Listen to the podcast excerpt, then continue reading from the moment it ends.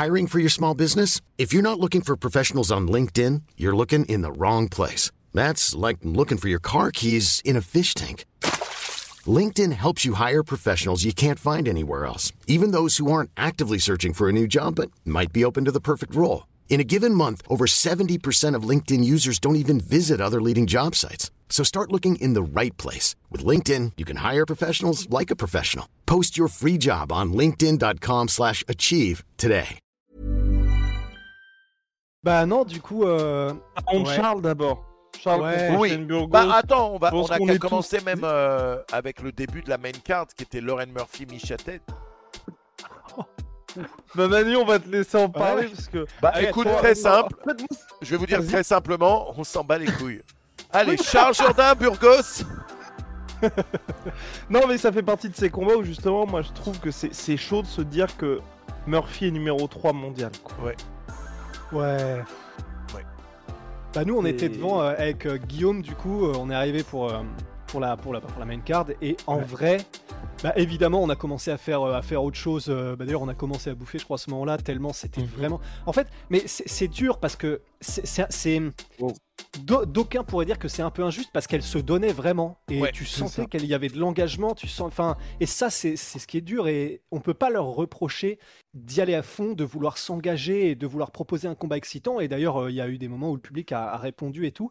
Donc en fait, c'est- c'est c'est dur parce que c'est pas juste, Parce que- mais c'est juste que le niveau technique était Ouais. tellement faible. C'est la, que- c'est la KT de Shevchenko, celle-là. Cette KT, c'est ça? Ouais, c'est ça. Ouais. Mais, mais bonne nouvelle par contre, parce que Jessica Andrade est out.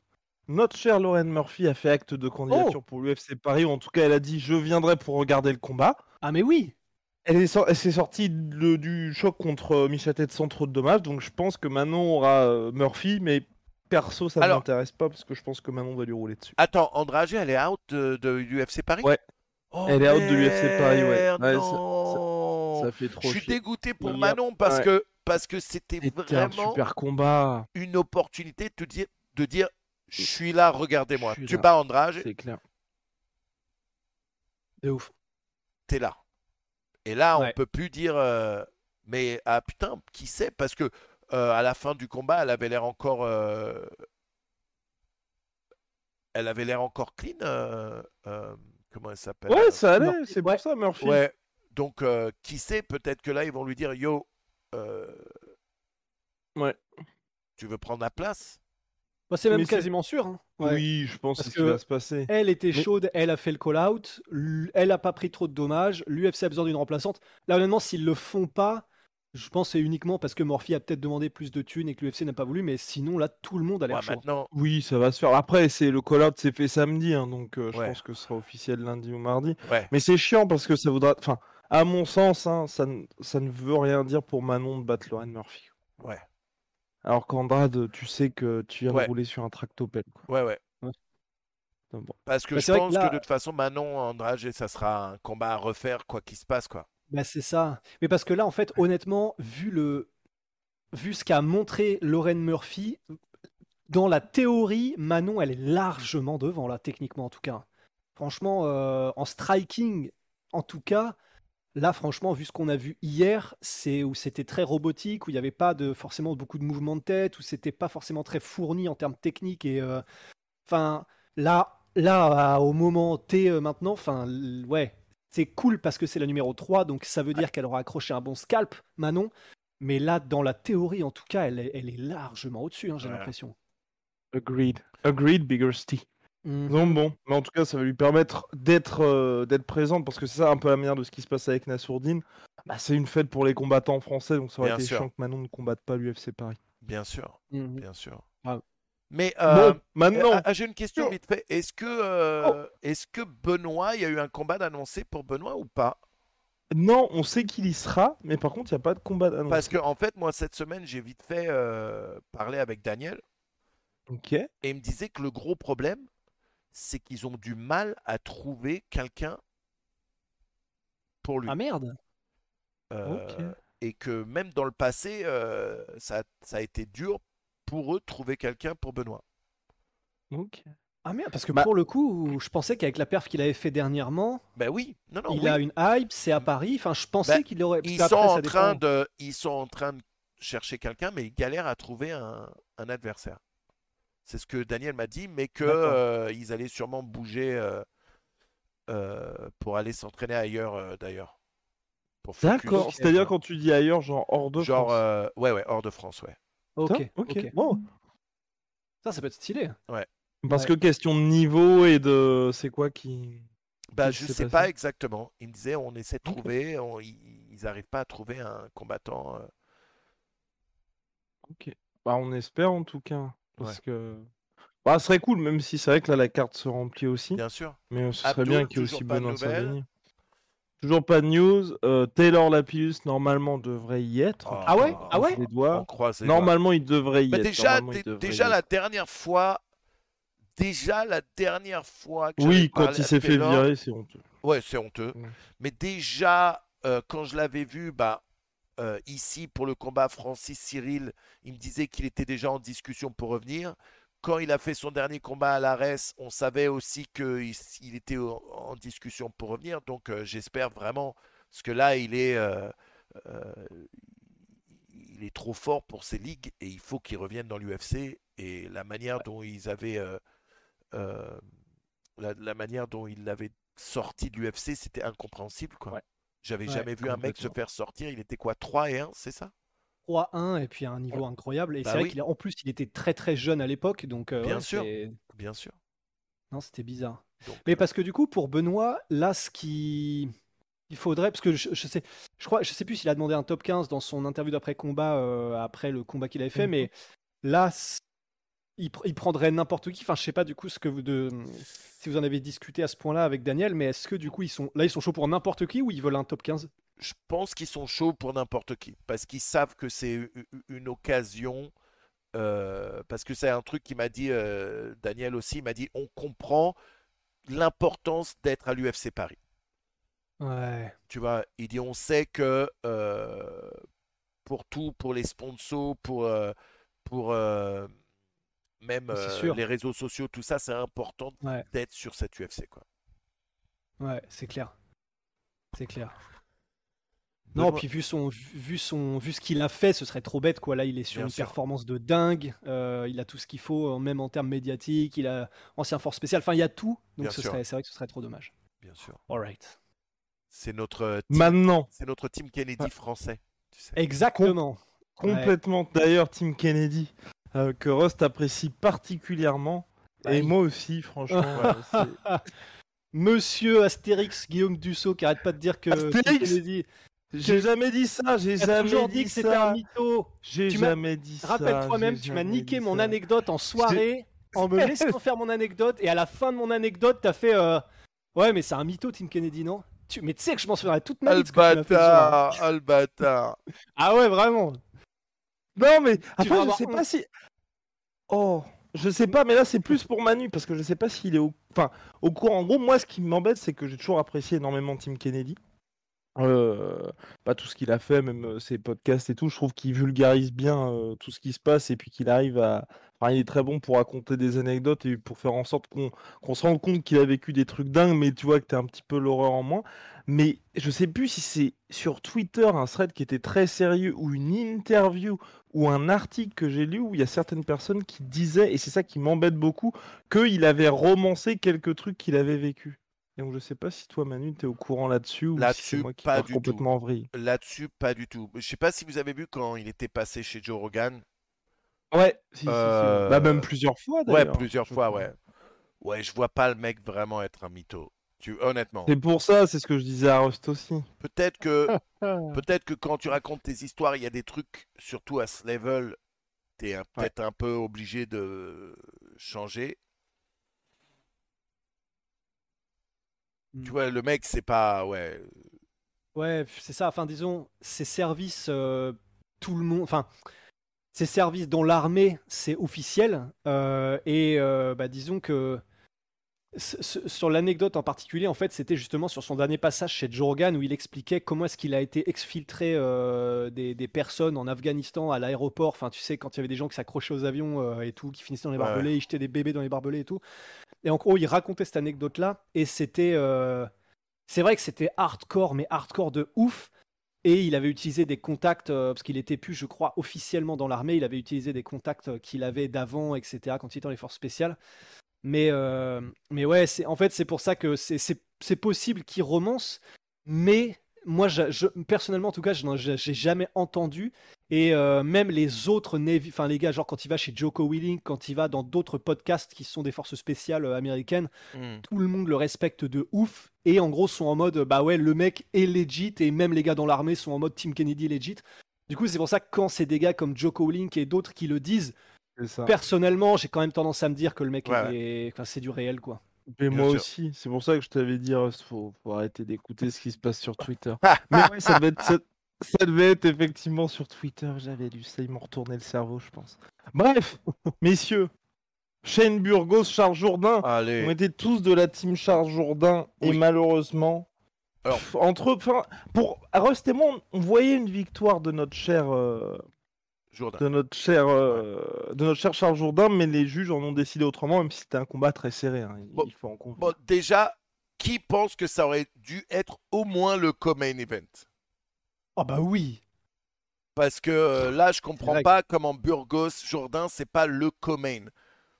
Euh, Ouais. Bah surtout quand on voit qui était le co-main, parce Bah que oui. à la limite, euh, si le co-main c'est euh, Crocop contre Fedor, bon d'accord, mais euh, là en l'occurrence c'était Lemos Watterson. Ouais. Et euh, oui, ce sont des vétérans, et mais en termes de spectacle, après c'est l'éternel, tu vas me dire si on se trompe Guillaume, mais c'est un peu l'éternel truc de mettre aussi des bons combats en début de carte pour s'assurer qu'il y ait des gens Ouais. quand même dès le début de la carte et qu'il y ait des Ouais. viewers dès le début de la carte quoi. Comme Chandler contre Gaethje. Ouais. Ou euh, de mettre euh, euh, Sh- Sugar Sean euh, en début à chaque fois aussi. Oui. Ouais, c'est ça. C'est ça. Mais donc effectivement, mais si, si on suivait la logique de chaque combat qui se rapporte, qui se rapproche du combat principal est un combat de plus en plus spectaculaire ou est important. Dans cette logique-là, c'est vrai qu'ils auraient dû être, ils auraient dû être plus, Moi, je vous, plus haut. je vous avoue que Burgos m'a surpris euh, quand il est parti en mode euh, grappleur. Ouais, de ouf. Je Ouais. pensais vraiment euh, qu'il allait essayer de vraiment faire un combat de kick avec euh, Jourdain. Je pense Mhm. que sa défaite contre. euh, merde. Edson? Ouais, contre Barbossa, lui a fait changer beaucoup de choses sur sa manière de combattre. Dont euh, t'as un, t'as un gros skill de grappling, pour- pourquoi ne pas l'utiliser? Parce qu'il a Ouais. vraiment fait son taf. Le deuxième round, de euh, il a vraiment fait son taf et j'étais surpris qu'il essaye pas plus au troisième round d'ailleurs. Parce que là, au Ouais. troisième round, Jordan, le... il- comme ils disent Ah, aux. États-Unis, il, il, il picked him apart. Ouais. Exactement. Mais c'est ça qui. Mais après, lui-même, Shane Burgos, en conférence de. Enfin, en, en interview d'après-combat, était en mode bah, moi-même, je suis déçu de ma performance. Ouais. Donc, je pense qu'il devait savoir lui-même que les gens attendent. C'est un peu comme quand Clay Guida avait complètement changé de style au milieu de carrière et que tout le monde lui avait un peu chié dessus. Et du coup, bah, mais, mais, mais le problème, c'est que même si c'est moins spectaculaire, bah, c'est plus intelligent, Ouais. c'est vrai. Bah, là, là, je sais pas ce que ça aurait donné un, un, un énorme duel avec euh, des Gatling Guns contre Charles Jourdain et, euh, et à l'ouvert. Mais s'il veut se donner le plus de chances de gagner, effectivement, c'était peut-être la bonne stratégie. Donc, euh, bah, c'est ce qui est un peu terrible, c'est qu'un gars comme Burgos, tu sens qu'il a le combat dans le sang, le spectacle dans le sang, qu'il adore aller à la bagarre. Mais c'était peut-être le plus intelligent de faire ce qu'il a fait. hein. Bien sûr. Mais, mais j'étais aussi surpris parce que sur la fin du troisième round, Charles Jourdain lui fait mal à Burgos. Et Mhm. au lieu de continuer, il va au corps à corps, au lieu de continuer à... Parce que Burgos, il essayait même plus d'amener au sol. Là, là, il avait changé et j'ai pas trop compris pourquoi... euh, pour- Ah, pardon, excusez-moi. Pourquoi Jourdain a changé de... euh, en plein milieu alors qu'il lui faisait mal, alors qu'il avançait, que Burgos reculait, que ça, tapait, ça touchait, ça lui faisait mal? Tu voyais qu'à un moment, il commence à perdre un peu l'équilibre. J'ai pas compris pourquoi il est allé au corps à corps en fin de round. Parce que je pense qu'il pouvait peut-être euh, le finir. Après, peut-être plus de jeu aussi, parce que le nombre de coups qu'il lui a mis dans le troisième, je crois qu'on était, quoi? Plus de 80 à 26. Enfin, Ouais, il ouais, a ouais. peut-être complètement vidé le réservoir aussi en se disant Là, ce que je vais lui mettre, c'est suffisant pour finir le combat. Et quand tu vois que le gars est toujours là, Mm. Et qu'est-ce je que pense que dis? Ça devient un peu chaud. aussi que tous les trois, on va être d'accord, mais en même temps, on prend parti parce qu'on le kiffe. Ah, on était biaisé de malade. hein. On Oui. était Ouais. biaisés de malade sur le premier round. On l'avait tous les trois Oui. donné à Jourdain, j'imagine. Complètement. Mais en re-regardant le combat, vous vous dites Ah, Ouais, c'est chaud, c'est chaud. C'est chaud. Ouais. Non, c'est pour ça, c'est c'est un peu l'éternel débat de est-ce que tu donnes un peu plus d'importance de, d'importance au contrôle au sol ou est-ce que tu donnes un peu plus d'importance aux frappes on a Après, eu c'est ouais, vrai que 6 le- minutes de 25 de contrôle pour Shane Burgos contre 2-0-8 pour Charles Jourdain. Ouais. 2 takedowns aussi pour Shane Burgos. Par contre, en termes de frappe au total, c'est Ouais, c'est- 67 pour Burgos, 161 pour Jourdain. c'est ouf. ouais. Ouais. Après, cela dit, c'est vrai qu'il y, a les- il y a le nombre de frappes et même les frappes significatives, mais cela dit, c'est vrai. Avant le troisième round, j'avais juste un peu peur parce que le- la différence de gabarit était telle que vraiment j'avais une impression de Jourdain n'arrive pas à faire mal et à bouger vraiment et à impacter sérieusement Burgos. Après, euh, bah, il y a peut-être eu le cardio qui a joué parce que effectivement c'était une avalanche au troisième round Ouais. et, euh, et du coup Burgos a eu du mal à assumer un peu l'avalanche. Même si à la fin, à un moment donné, il souriait quand même pour montrer que, mais ça peut être du bluff. Mhm. Mais, euh, mais c'est vrai, j'ai vu un commentaire bah, de type 0 qui disait Je l'ai trouvé bizarre, Jourdain. Ben, en, en fait, je sais pas si je l'ai trouvé bizarre ou si c'était le différentiel de physique euh, qui a fait qu'on avait l'impression qu'il était un peu vraiment. euh, Moi, c'est qui, surtout. qui en- manquait de puissance. Pardon. Moi, j'allais dire, moi, c'est surtout en début de combat où j'ai l'impression, pas qu'il avait Ouais. peur, mais qu'il était beaucoup plus hésitant que d'habitude. Et d'ailleurs, à un moment, euh, les commentateurs disent, ouais, Jourdain, il a l'air de pas. Euh, il- Il a l'air euh, d'hésiter, il a l'air de pas y aller tout de suite à fond comme il fait d'habitude. Et je pense que peut-être au début, c'est ça qui a fait la différence. Il reculait beaucoup quand Burgos avançait tout le temps. Euh, il y a eu la prise au sol, même s'il avait plus tapé dans le premier round. Euh, Ouais. Mais c'est vrai que c'est c'est étonnant parce que euh, on sait que Burgos il a une très très bonne anglaise et qu'une anglaise vraiment puissante et particulièrement au corps avec les crochets. Mais euh, du coup, on pourrait dire que c'est euh, Charles Jourdain qui voulait rester à distance de kick et donc bah, si le mec avance, euh, t'es obligé de reculer. Mais euh, mais c'est du- et du coup, je, je sais même pas encore trop quoi en penser parce qu'il mettait beaucoup de kicks, ça s'est vu. euh, Charles Jourdain, il a pas mal de high kick notamment. Ouais. Mais c'est vrai que il y avait effectivement un côté chasseur-chassé, en tout cas au début du combat. Mhm. Et, et c'est vrai que c'était assez euh, visuellement euh, impressionnant. Mais c'est pour ça, je t'en penses quoi, toi, Manu Du coup, est-ce que tu. Enfin, mon- après, il faudra voir les, les futurs combats. C'est peut-être Burgos qui est trop énorme pour la catégorie, un peu comme Gleason Thibault Mhm. pouvait l'être à l'époque. Ouais. Mais euh, je- je suis- j'en suis presque à me demander, là, après avoir vu le stare-down et le combat, si si Jourdain devrait descendre. descendre, ouais, ou, euh, ou faire un gros en fait, prépa il y, a en mode. euh, il y a différentes écoles. Il y a ceux qui pensent, et ça c'est souvent les gros lutteurs qui le voient comme ça, qu'il faut sécher un max pour être le plus balèze dans la catégorie la plus basse.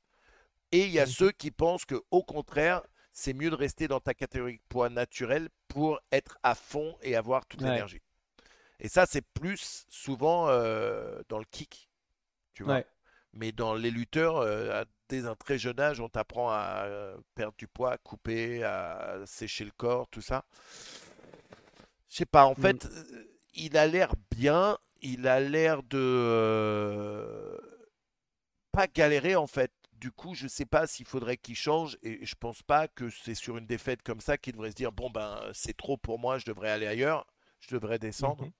Et peut-être que ça marcherait pas sur lui. On en a vu des mecs qui changent de KT en se disant bah là, Absolument. forcément, je vais être un des plus lourds dans la catégorie la plus légère. Et euh, pour qui ça marche pas du tout parce que justement, ils se déshydratent tellement que le jour du combat, ils sont pas à 100%. Quoi. Ouais.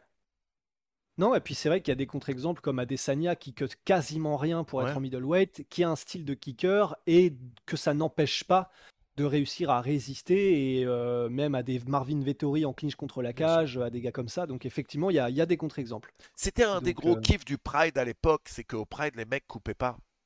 Au Pride, Ouais. les mecs, ils venaient combattre dans leur euh, KT naturel.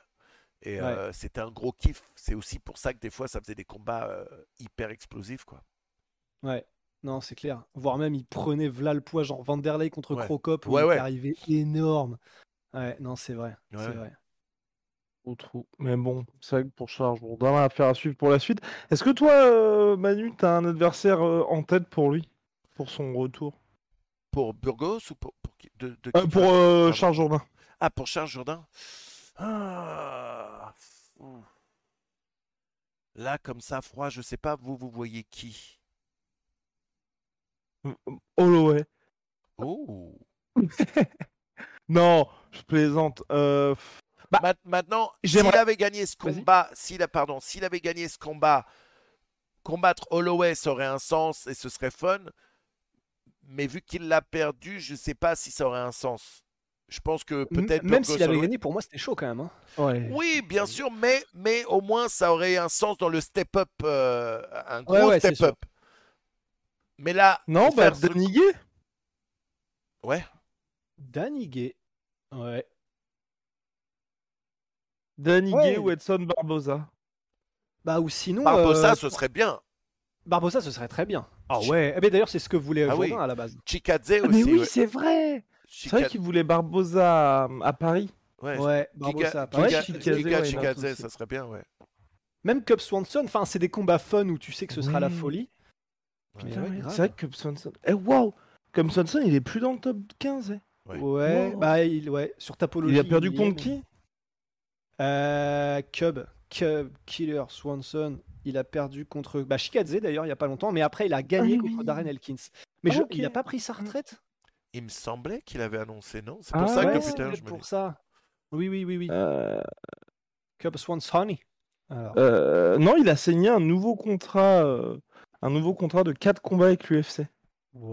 En plus, s'ils le mettent contre Barbossa et qui bat, Bar- tu vois, qui bat Barbossa, du coup, il bat le mec qui vient de le battre. Ça fait le triangle un peu. euh, Ouais, grave. Ouais. Des Bermudi. ouais. Ouais, non, ça serait... Non, de ouf. Il, il venait d'où ça cet accent-là c'est fiable. C'est même pas. C'est les origines brésiliennes un peu. euh, ça? C'est ça, exactement. tu parles un peu euh, portugais, Guillaume? Ah non, non, non, pas du tout. Ross parle portugais. allemand. Est-ce que Manu parle portugais? Oui, je parle allemand. Je connais Manu, tu parles quoi? euh, le peu que je connais en, en portugais, c'est des trucs sales. Du coup, euh, on va éviter. Mais euh, Ouais, moi, je parle espagnol, français, par et- contre? espagnol, anglais, ouais. Français, espagnol. Stylé. Ça, moi, c'est un des drames de ma vie de pas parler espagnol. Mais bon. Mais bon, on n'est pas là pour se plaindre, les gars, on est là Bah, pour euh, parler MMA. Oui, puis il fallait surtout choisir LV2 espagnol si vous voulez parler espagnol au lieu d'allemand. Euh, ouais, mais après, tu sais, tu te dis toujours qu'il y a moyen de faire des choses. Ja, C'est vrai. Donc, euh, Natürlich. de pas se fermer de porte et voilà. Il- Exactement, voilà. ich, ich, spreche Deutsch auch, meine Freund. Oh, wow, wow, wow, wow. Effectivement, il, il parle Est-ce que juste avant qu'on reprenne sur la carte, tu peux parler vite fait allemand, euh, Guillaume? Parce que je t'ai Ah, let's go, let's Non, go, je peux pas. let's te go. Timide, on est en direct. Est-ce que- là, Il y a est-ce que combien? tu Il y a peux- 370 Ok, mais vas-y, comme ça, comme ça, tu peux juste dire. Et maintenant, on passe au combat entre euh, Matt Schnell et Sumuda s'il te plaît. Et en plus, dire Schnell en allemand, c'est très bien. Ah ouais, j'avoue Allez, s'il te plaît. Vas-y, on passe maintenant au combat Muda Schnell. Non, je peux pas. Raus Alors les gars, maintenant on va parler du combat Schnell contre Sumoderji. Et très très belle victoire. les chantiers, disent les mecs. Très C'est là, très très belle, c'est là, je très, vais vous laisser. euh, de. Ouais, ouais, je vais vous laisser en ouais. parler de celle-là parce que j'ai vu, mais vite fait. Du coup, euh, Oh, et bah euh, potentiellement l'un des plus gros comebacks de l'histoire du MMA. Je sais pas si vous êtes d'accord ceux qui ont vu le. Oh, il y a quelqu'un qui dit c'est un mytho, il parle pas allemand. Alors les gars, je vous dis tout de suite, Oh. je vous dis tout de suite, j'ai eu 19 sur 20 au bac en allemand. J'ai passé faut 3 pas mois, arrêter, les 3 gars. mois de mon existence en Allemagne à Allez pas Stuttgart. tester, les gars Les gars, arrêtez. Florian Schler. Voilà, ça suffit. c'est pas qu'il parle pas, c'est pas un mytho, c'est juste qu'il est trop timide. Oh, oh, Ouais, non, oh, pour le bon, coup, les vrai, gens ils vrai. sont durs. Oh là là.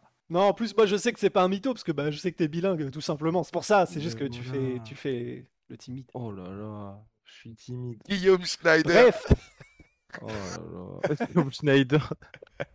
Aïe, Ah, aïe, aïe. merde. Ah ouais, bah après les gars, voilà, ceux qui ont fait 8 ans d'allemand, qui n'ont pas parlé allemand, euh, les gars. Après, c'est vrai que c'est très compliqué l'allemand, parce que c'est une langue, à la différence de l'espagnol et, de, et même de l'anglais, on n'a pas de, on va dire, de support culturel qui nous permette de nous entraîner en dehors des cours et des choses comme ça si on n'a pas l'occasion d'aller en Allemagne ou d'avoir des potes allemands. Parce qu'en soi, l'anglais, chaque fois que vous regardez des films ou vous écoutez de la musique, même l'espagnol, bah, vous pouvez travailler le truc.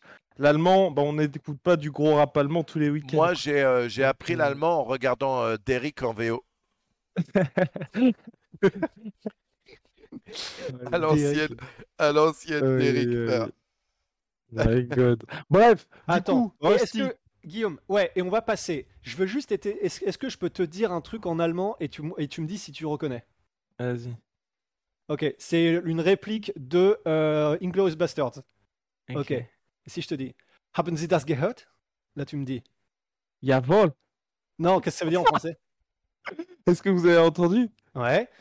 Das ist das Geräusch meiner Walter, die direkt auf deine Holden gerichtet ist. Mais non Mais non Par KO, deuxième round. Mais non Il parle pas allemand C'est quoi ce mytho? C'était un piège Putain, c'était un piège. Donc ça veut dire quoi du coup? Après, je, je crois que je me suis gouré sur un mot. Ça veut dire c'est le Ah, son de mon Walter braqué directement sur tes testicules. Mais euh, du coup, je crois que je me suis gouré sur. euh, c'est Oula, oui. Das ist Les testicules, t'aurais dit que ça comment du coup? Holden. Auf meine Holden gerichtet ist? Pointé directement, pointé directement sur tes testicules. Oh Je Je voyais crois, hein. sur euh, Word Référence. Je l'avais appris par cœur cette réplique en plus. Putain, ça Oh Mais ça faisait longtemps. Eh, eh, ça Du Mais parle- bref, putain, ça- on ça s'égare. parle de couilles. Ça parle de couilles. Oui. Alors, match Nel. Ouais. Et ben match Nel Mouderji, ben bah oui, le combat était fou, mais en fait, bah, pour te faire un petit résumé, Manu, euh, et te le faire vivre euh, par procuration, en fait, ce qui était fou, c'est que effectivement, c'est un comeback parce que Sunderji commence. Alors le premier round est vraiment stylé, mais du coup, tout se passe surtout au deuxième, où en fait, Sunderji arrive à faire un petit peu une, une Matt Brown, c'est-à-dire qu'en gros, il commence à contrôler les mains de Matchnell et en gros la classique John Jones, enfin le classique Muay Thai, contrôle des mains et à placer des genoux mais euh, des, Des coudes, coudes. mais monstrueux. Et en fait il sonne, mais il sonne vraiment hardcore une première fois Matchnell. Et Matchnell pour te dire vraiment il fait euh, voilà il fait la danse de la carpe, mais plusieurs fois en fait. Il arrive et ensuite il devait être tellement dans le mal Matchnell que je pense qu'il ne pensait plus de manière lucide et donc après il a spammé euh, un peu comme dans Tekken quand ceux qui savent pas jouer spamment les mêmes boutons il a refait le coup et refait le coup euh, mais ça, touchait. Et en fait, là, on se disait, ok, c'est bah, embarqué, c'est bon, c'est quasiment pesé. Et là, Matchnell arrive à placer, et il y a peut-être eu un trop plein de confiance de la part de Mouderji, je sais pas, parce qu'il est jeune encore. Et là, Matchnell arrive à placer, je crois que c'est deux directs, euh, l'un puis l'autre. Et tu sens la tête qui fait vraiment euh, des, des petits mouvements de flipper de euh, Mouderji. Et là, et c'est honte à moi, en fait, on l'a vu en live, je sais plus comment ça se retrouve au sol, et je crois que c'est une mise au sol de la part de Matchnell, il me semble. Et ça se retrouve au sol, et là, au sol, après avoir sonné du coup Mouderji, et pourtant c'est lui qui était dans le mal, il arrive à placer un triangle et à endormir Mouderji en quelques secondes euh, Matchnell. Super. Et c'était mais impressionnant, vraiment impressionnant. Donc euh, ouais, franchement, ceux qui n'ont pas vu le fight, vraiment courez, c'était ah c'était incroyable, magnifique combat. Ouais, moi j'ai vu les highlights du fight, j'ai pas vu le fight entier, j'ai vu les. Tu vois, euh, du coup je vois la finition, je vois les coups de coude, tout ça, mais euh, j'ai pas vu le truc entier. C'est dommage, je vais peut-être essayer de me le trouver et de, de regarder ça, mais. Ouais, non, franchement, vous, voilà, on vous serez on- pas on déçus. aime tous un bon comeback. D'ailleurs, euh, ça a été tellement un comeback qu'ils ont touché de l'oseille, euh, il a touché de l'oseille pour ça. Oui. Et même que Dana White a dit, tu sais quoi, euh, c'était tellement bon, je vais même rajouter un autre euh, en plus. Il a dit, Oh. il a dit peut-être pas 50 000, mais je vais rajouter de l'oseille en plus. Très bien. Bon, c'est Bah, déjà ils pas ont mal. mérité. hein. Ouais, Ouais, ils ont Fight of the Night. Waouh Putain, c'est vrai que c'est stylé ça. C'est qu'en gros, l'UFC, c'est très bizarre. Donc là, il y a eu les... donc il y a eu le bonus de Fight of the Night et Performance of the Night. Il y en a eu une, deux, trois, quatre, cinq, six. Tous ceux qui ont claqué un KO, ils ont eu un bonus. Ces derniers temps, euh, ils n'ont pas de problème à lâcher de l'oseille comme ça. Euh, Surpris que Jourdain Burgos ne prenne pas. Euh, ouais. Après, peut-être qu'ils se sont dit un seul combat, je pense. Ouais, parce que c'est vrai qu'en termes d'intensité, pour le coup, c'est impossible de battre euh, Schnell euh, Ouais, ce soir-là. Mais ouais, tous ceux qui ont, Pardon. qui ont Oula. fini le combat, et ben ils ont eu un bonus. Wow. C'est vrai qu'ils font souvent ça en ce moment-là. Mais j'ai l'impression que c'est les soirées, bah, comme euh, du Ouais, coup, ouais. celle qui s'est passée la nuit dernière, où il y a du public. Ouais. Du coup, euh, bah, l'UFC, mine ils ont encore pété un record avec euh, 2,1 millions de billetteries, record pour un UFC Fight Night aux États-Unis. Ouais. Donc, euh, en plus, les, combats, les Et combattants même étaient chauds. donc, record euh, numéro un pour cette arène. Oui, et record pour cette arène aussi. ouais. Ouais, Sur un événement le- sportif. Tout, tout sport confondu. Hein. C'est ouf. L'UFC, vraiment, euh, c'est ça a déjà explosé depuis un moment maintenant, mais ça ne fait que grandir. Et je, Ouais. pense Alors que, ouais, c'est les New York Islanders qui sont chez eux. et je pense vraiment que c'est grâce à la pandémie que ça a pris un autre. euh, Wow, ok. ça a explosé parce que pendant la pandémie, il n'y avait qu'un seul sport à la télé. C'est vrai. C'était Ouais. le MMA et l'UFC, hein, plus précisément. Ouais. Non, c'est clair. Et puis bah c'est l'UFC. euh, Enfin c'est le. Je crois que c'est WMJ. Je sais plus qui disait Ouais. ça, Guillaume, mais qui disait que ouais, ça avait été l'UFC qui avait entre guillemets maintenu à flot euh, les, les- les résultats de, Les du finances, groupe. ouais. Ouais. c'est ça. Parce que du coup, Ouais. ça avait été les seuls qui avaient tout explosé quoi. Bien sûr, ouais. Ouais. bien sûr. Exactement, Big Rusty. Bon, Cool. Ouais. Combat On- suivant. on va, on va avancer avec roulement de tambour, Li Jinglang contre Muslim Salikov. Et bah franchement, chapeau Li Jinglang qui revient bien après sa défaite face à Ramzat Chimaev. Franchement, une performance magnifique Qui avait besoin Ouais. de ça, qui a été couronnée du Performance of the Night. Et, mais franchement, chapeau, un superbe combat. Parce Ouais. que euh, cette- son combat précédent, cette défaite était quand même humiliante. Mhm. euh, parce que le Ouais. mec, c'est pas n'importe qui, quoi. Jing Liang, il commence à peser. euh, C'est un mec qui a un record de 19 victoires, 7 défaites. Euh, c'est un bon, un bon record quand même dans le MMA et à ce niveau. Et euh, il avait besoin de ça, revenir fort, parce que s'il gagnait pas celui-là, je pense que vraiment ça aurait eu un gros impact sur le reste de sa Ouais. carrière. Ouais, de ouf. Ouais. Non, c'est clair. Bah, franchement, c'est c'est tellement difficile de revenir de trucs comme ça. On pense notamment à Cub Swanson contre José Aldo. euh, Ouais, ouais, ouais. Revenir d'un double genou comme ça en 7 secondes, enfin, tu sais, t'as des trucs, quand c'est toi le highlight, euh, mais du mauvais côté, c'est extrêmement Ouais, ouais. compliqué. Et donc, c'est et c'est effectivement, il y a quelqu'un qui le disait dans le chat euh, au tout début du live, mais c'est une défaite qui, qui vieillit très bien pour, enfin, par rapport à Ramzat, qui fait briller Ramzat encore plus dans le sens, quand tu fais ça à Muslim Salikov, ce qui est quand même, il- enfin, c'est pas n'importe qui, euh, Muslim Salikov euh, Bien dans sûr. le Sanda, et, et faire ça, effectivement, ça fait briller encore plus la masterclass de, euh, de Ramzat. Et ouais, le, le combat de, de, de Li Jingliang est vraiment impressionnant. Ça, ça commençait pas forcément facile parce qu'il se prenait, bah, pour le coup, donc de- des projections de porc, mais vraiment en plus en mode Sonda où le mec te fait sur un, décoller sur un timing et euh, il te balance, mais euh, comme une merde. Enfin, ça, c'est typique Sanda. Il te. Enfin. Le Sanda, c'est donc, tu as les projections, mais tu ne suis pas au sol. Et donc, euh, bah, généralement, c'est des mecs qui te font, c'est des, des, des, des slams highlight, mais qui sont pas forcément, qui n'ont pas nécessairement le réflexe de suivre au sol ensuite, parce qu'ils n'ont pas cette base de grappleur du coup. Donc, il y a eu ça de la part de Muslim Salikov. Il y a eu aussi des projections de la part de Li Jingliang. Enfin, c'était vraiment un bon combat. Mais euh, bah, c'est juste qu'il y a un moment donné où Li Jingliang a timé le jab. Il fait pas souvent le jab, bah là il en fera peut-être encore moins souvent euh, Muslim Salikov. Il a timé son jab, il est passé dessous et il est revenu avec un bras arrière, il me semble. Ouais, je crois que c'est ça. Et magnifique timing, il prend euh, Muslim Salikov pleine mâchoire, vraiment c'était somptueux comme timing et comme, euh, comme, comme mouvement réponse au jab. Enfin, c'est ce qu'on dit généralement, euh, de, de- de revenir avec un bras arrière. Et là, enfin, bah, du coup, il l'a sonné et il l'a fini ensuite. Et franchement, ça faisait plaisir. Ça se sentait en plus qu'il était vraiment. euh, qu'il était émotionnellement euh, un petit peu touché par sa, par sa victoire. Euh, Li Jingliang, il était un peu, il était en pleurs quand il est allé agiter le drapeau, le drapeau chinois sur la, sur la cage. Donc ça devait vraiment lui tenir à cœur et c'est cool Ouais. pour lui. Enfin, ça fait chier pour Muslim Salikov, Bien mais c'est ouais. cool pour lui. Voilà, j'ai que ça Ouais, qui, était, qui, était, qui était sur 5 victoires consécutives, Ouais. il convient de le dire. Bah parce que Le là, en fait, revenir d'une défaite aussi humiliante, t'es un peu obligé de repartir à zéro pour prouver aux gens que tu mérites d'être là. Ouais.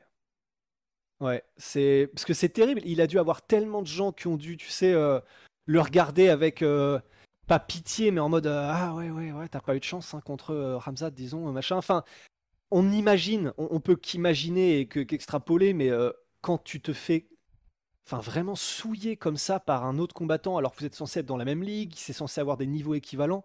ça doit être tellement dur à encaisser quand tu es un combattant pro qu'il a dû, ouais, il a dû vivre des jours assez sombres, je pense, Li Jingyang. Et vraiment, ça fait, ça fait plaisir pour lui, effectivement. C'est c'est une belle revanche. Ça, voilà, c'est stylé, quoi. Shout out à Ling Jingliang. Li Jingyang. Maintenant, Ouais. on passe au co-main event. Roulement de tambour. Michel Tout. Watterson contre. Ta- tada, Amanda Lemos. Yes. Le moche. Amanda Lemos qui s'est imposée par soumission au deuxième round. Ouais, non, bah, moi je tenais à sou- souligner, comme l'a fait Manu très justement, et c'est pour ça que Manu est une très belle personne, c'est de souligner le fair play de Michel Watterson parce que c'est très très rare dans le sport professionnel. On est Et franchement, euh, chapeau. Parce qu'elle se fait soumettre. L'histoire, c'est qu'elle se fait soumettre, elle tape. Du coup, euh, son adversaire relâche. L'arbitre ne voit pas qu'elle a tapé. Du coup, il pense que le combat doit continuer. Et de elle-même, elle a dit non, non, non, mec, j'ai tapé. euh, arrête le combat. Ouais. C'est stylé. Ouais. Non, non, Mais là, d'ailleurs, euh, Michel Watterson qui est un peu dans une impasse. Enfin, après, personnellement, moi, j'ai jamais cru à un run euh, de Michel Watterson. Mais euh, là, je sais pas. Enfin, Ça va finir au bare knuckle avec euh, ouais, c'est ça. Et sur OnlyFans. Mais euh, vous en faites quoi là de. J'achète. de- Oh Ouais, il y est déjà, non, je pense. Après, je sais pas, les mères de famille. pas Non, je pense qu'il y Oh, est quoi pas. que- Je pense Rien à voir. Ouais. Mais euh, je, ouais, je sais pas trop quoi faire là de Michel Watterson. Mais je suis d'accord avec toi, Manu. En vrai, pour elle, je pense que soit être dans une autre organisation ou même Bernacle, ce serait peut-être une bonne option. Ouais. Je sais pas ce que vous en pensez. Ouais. Non? Bah, si, si, mais. Et Paige, elle a pas euh, annoncé qu'elle voulait faire de la lutte ou je sais pas quoi, enfin du WWE, un truc comme ça? Ouh, elle a. Ah, je peut-être, peut-être parce que ce qui est sûr, c'est que c'est Rusty, celle de qui est au Bellator. Valérie Loeda qui a signé à la WWE. Oui, c'est ça, c'est Valérie. Loeda, effectivement, je confonds. Ouais. Et Paige Van Zandt, ouais, je crois que Manu, t'as raison, je Il sais pas si c'est la un WWE, voulait une autre un organisation. Ouais. euh, ah oui, c'est ça, voilà, pardon, elle a signé à AEW, euh, All Elite Euh, Wrestling. Et Ouh. Manu, d'ailleurs, ouais, All Elite Wrestling, qui est donc euh, une grosse organisation de catch Mhm. et qui est concurrente de la WWE. Et Manu, est-ce que, parce que moi je suis le catch, mais de très très très loin, mais aux États-Unis, est-ce que c'est vrai que depuis qu'ils sont là, la WWE, ils tremblent un peu ou c'est. Ou euh, j'exagère Oh, un et je vais dire honnêtement, s'il y a un monde que je connais pas du tout, c'est le monde du, du- ce monde-là. Je, Ok. Ouais, pour c'est un super spectacle, c'est des super athlètes, mais euh, ça me passionne pas du tout. Mhm. Ouais, bah, en, en même temps, ouais, bah après, c'est, il y a les gens qui sont euh, hardcore fans et puis euh, les autres pour le, pour le catch, mais c'est vrai qu'aux États-Unis, ouais, apparemment en tout cas, apparemment, le All Elite Wrestling, c'est en train de devenir une petite dinguerie. Ah. Euh, bah, messieurs, avançons. Passons au main event. Forcément frustrant. Frustrant. Donc, défaite de Brian Ortega par TKO, euh, premier round, euh, blessure à l'épaule face à Yair Rodriguez. Point important, ce n'est pas une blessure à l'épaule qui est arrivée sans contact, c'est une blessure à l'épaule qui est arrivée du fait de Yair Rodriguez. Bien donc, c'est pas... Donc voilà, donc au final, victoire par TKO pour Yair Rodriguez sur blessure de Brian Ortega. Oui. Mais n'empêche que au, au regard du banger qui était annoncé, on en ressort un petit peu frustré. Oui. Manu. Bah ouais, t'as tout dit en fait. Euh, on avait envie de voir plus, mais je suis d'accord avec toi aussi. C'est pas juste un accident, euh, genre il roule, il, il se tourne du mauvais côté, l'épaule, il se fait mal à l'épaule. Non, c'est que à la base, il y a une technique qui arrive, il essaie de sortir de la technique et que c'est comme ça que l'épaule se, se déboîte, ou je sais pas exactement ce que ça a été, mais euh, ouais, c'est une victoire. Euh, Il y a des gens qui ont critiqué Yair parce qu'il a, euh, parce qu'il a célébré. Moi, je trouve non, il a été faire une technique et bah, ça a payé en fait. C'est pas juste comme un Chris Weidman qui célèbre euh, lorsque, euh, lorsque Anderson Silva se casse la jambe euh, juste sur un, un kick qui a été checké quoi. C'est vraiment, euh, c'était parti sur quelque chose quoi. Et effectivement, on sait que dans le grappling, le jujitsu, si quelqu'un fait un move et que tu pars du mauvais côté, bah tu risques euh, d'en payer euh, le prix quoi. Et voilà. Et, ouais. Aussi, si tu peux remettre ton. Ah, ouais, ton... Ouais. Ok, hop. Ouais. Ouais, c'est c'est effectivement c'est ça qui est C'est un peu ça qui est frustrant. Je- ça me fait penser beaucoup à, je crois que c'était euh, contre Tyrone Woodley, Carlos Condit qui se, qui se, qui s'explose genou. le genou, je crois lui-même en kickant. Enfin, ça fait partie de ces choses-là où on a beau se dire, bah ouais, mais ça fait partie du combat. Donc, euh, Ouais. s'il a fait ça en se cognant sur son adversaire, bah ça veut dire que donc c'est, c'est, c'est voilà, c'est ce qui se serait passé euh, dans un Ouais, vrai combat quoi qu'il arrive. Mais c'est vrai que, enfin, c'est, on a beau se dire ça, bah c'est pas satisfaisant Ouais, quoi, parce qu'on a envie de se dire, euh, voilà, on a envie de se dire, c'est la compétence de l'autre euh, qui a réussi à battre la compétence du premier. Et bah là, c'est pas ça. Ouais. Donc euh, là, c'est un entre guillemets un défaut de fabrication euh, du corps humain qui a fait que, ou enfin, j'imagine, tu vois, parce que c'est ce qui serait presque l'idéal, c'est d'avoir des trucs où tu sais que les épaules ne popent pas comme ça, tu sais que les avant-bras popent pas comme ça, tu sais que tu peux pas genre te, te- bah, comme Carlos Condit, tu peux pas t'exploser le genou comme ça sur un mauvais appui, ce serait l'idéal. Mais voilà, ça fait partie de ces trucs. euh, voilà, c'est juste, c'est frustrant de ouf. Ça fait partie du jeu. Faut l'accepter, même si on n'en a aucune envie. Après, pour ce qui est du combat, ce qui s'était passé avant ça, euh, bah moi, sur les tout premiers instants, mais ça veut, voilà, bon, on- ça vaut ce que ça vaut. Je mettais quand même Yair Rodriguez parce qu'il avait quand même résisté aux, aux tentatives de mise au sol ou en tout cas euh, contre la cage. Il n'a il n'avait pas le succès probablement qu'il espérait Brian Ortega. Après, il avait probablement aussi en tête de le grinder euh, round par round et de lui Ouais, faire ouais. taxer le cardio, lui faire taxer un petit peu c'est la lactique, etc. Donc c'est pour ça que c'est difficile de juger sur ou le fait qu'il n'avait pas beaucoup de succès pour l'instant. Après, il me semble que du coup, euh, c'est quand même lui qui arrive à amener au sol euh, Rodriguez. Donc c'était en train de prendre un chemin intéressant. Sur le striking, il n'y avait pas photo. C'est-à-dire que Ouais. même s'il a fait des trucs somptueux contre le Korean Zombie, euh, euh, Brian Ortega, c'est un peu ce qu'on dit toujours, c'est un peu une règle en striking, mais c'est que, ben, oui, quand en face, tu sens que tu es au-dessus du mec, bah, ce que tu vas faire, ça va être magnifique. C'est-à-dire que ce qui compte un petit peu, c'est qu'est-ce que tu fais quand tu es sous pression. Ouais. Et c'est là où euh, les champions font, enfin, les champions, en tout cas, les gars de très haut niveau font la différence. Donc, c'est vrai qu'il a déroulé face à Korean Zombie, on s'était dit, on a le Ortega nouveau. Bah en fait c'est vrai qu'on se rend compte que voilà quand il est face à des gars même s'il est très bon euh, zombie mais on sait que c'est pas un immense technicien comme le sont des Volkanovski ou euh, enfin avec la profondeur en tout cas que même des Rodriguez. Et là bah, il s'est trouvé que contre Rodriguez voilà il se faisait il se faisait timer il était quand même moins rapide. Euh, il avait moins de réponses à ce qu'apportait Rodriguez.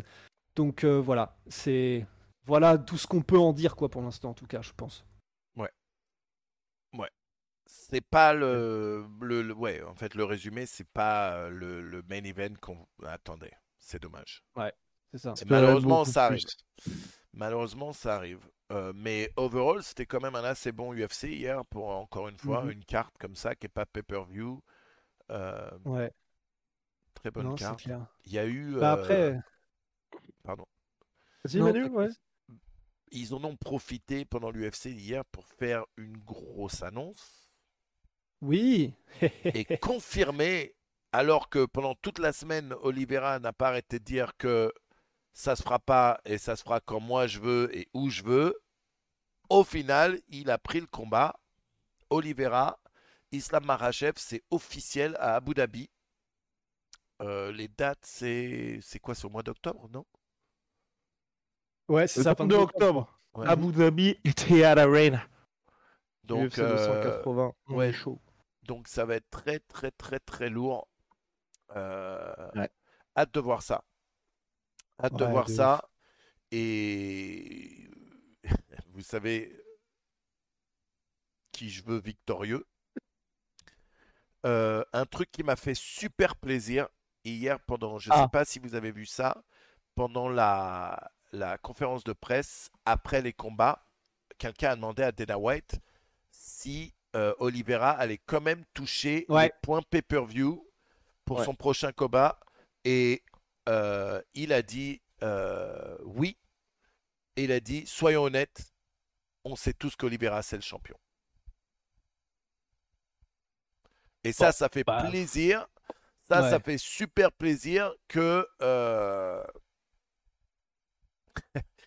Il y a Heroes qui dit Makhachev est sponsorisé par une marque de somnifères. Oh J'avoue, là. j'avoue. Oh, Maintenant, eh. Maintenant, il les donne à ses adversaires, les somnifères aussi, parce que euh, il, les endort, Ouais. il en a endormi plus d'un. Mais moi, ouais, je le trouve. euh, c'est le mec ne me pas. En fait, ça me passionne pas. Même ce combat, j'ai hâte de le voir juste parce que je veux que Oliveira euh, batte euh, Islam, mais en réalité, ça me hype pas plus que ça. Oh. J'aurais préféré Benil Dariush euh, Oliveira, perso. Wow. Ah ouais? Ouais. Je pense. Benil Dariush Oliveira? Ouais. Hot j- take. J'aurais préféré. Ouais. Je, je pense sincèrement que Ah, Benil bat. Je pense que Benil bat Is- euh, euh, Islam. Wow. What? Non mais. Ouais. Ah ouais, t'es chaud, Manu, ce soir. Moi. ah, il nous a fait les experts Miami. Il met des lunettes noires. Il va nous sortir. Euh, grave. Non mais là c'est trop pour moi. Benil Dariush bat Islam Makhachev Oui. Mais tu le connais, t'es pote avec Bin Darius Non. Mais je Même- déteste Islam Makhachev. Alors attention, soyons clairs. Quand je dis je Ah. Islam Makhachev, j'ai énormément de respect pour le combattant. Ok, c'est Ouais. juste, il dégage aucune aura pour moi. Il y a rien. Tu vois, euh, si tu veux même, et certains vont dire oh Manu calme-toi. Khabib au début c'était la même. Hein. Khabib c'est sur le Hmm. tard de sa carrière qu'il a commencé à devenir. euh, C'est vrai.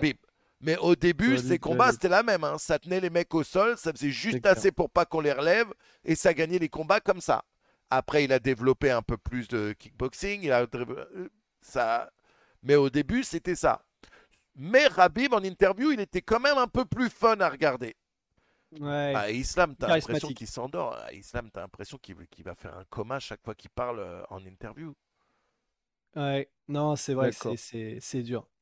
C'est dur et ça, c'est probablement, ça va être un des plus gros obstacles à ce qu'il devienne, euh, à ce qu'il arrive en tout cas à marcher dans les pas de Habib en termes de, de star power et tout Mm. ça. C'est que bah, ça se sent qu'il est, que c'est un monstre, c'est clair. De toute façon, les performances parlent pour elles-mêmes, mais que ouais, voilà, en termes de charisme, c'est on peut ne pas aimer Habib, on aime ou on n'aime pas, mais c'était tellement autre chose. Enfin, Ouais. il y avait, y avait vraiment effectivement quand tu parles d'aura, Manu, c'est vraiment Bien ça. sûr. Habib, tu sens que dans les yeux, il y a, il y a- il y a- y a du Bien feu, il y a des étincelles. Et Encore aujourd'hui, d'ailleurs. Encore aujourd'hui. Même s'il combat Ouais. encore aujourd'hui, tu le vois, le mec. Alors que l'autre, t'as l'impression. euh, Ouais, t'as l'impression que. il- Il éteint un peu. Ouais. ouais. Ouais. Non, c'est vrai. Mais, euh, mais en tout cas, waouh, euh, hot take de ouf sur Benil Dariush qui aurait battu. Après, bah, pourquoi pas Parce que c'est vrai que Benil Dariush, on sait que c'est du très gros niveau au sol. En de- debout, c'est c'est le mauvais bail, mais pire que mauvais bail pour Islam de rester avec Benil parce qu'il est très puissant et très ça. imprévisible. Ça ça. aurait pu le faire, mais, J'aurais que- adoré voir ce combat. Je pense que vraiment, ce combat, ça aurait montré vraiment que Islam n'est pas Habib. Hmm. Benil Dariush, euh, Islam, j'aurais vraiment.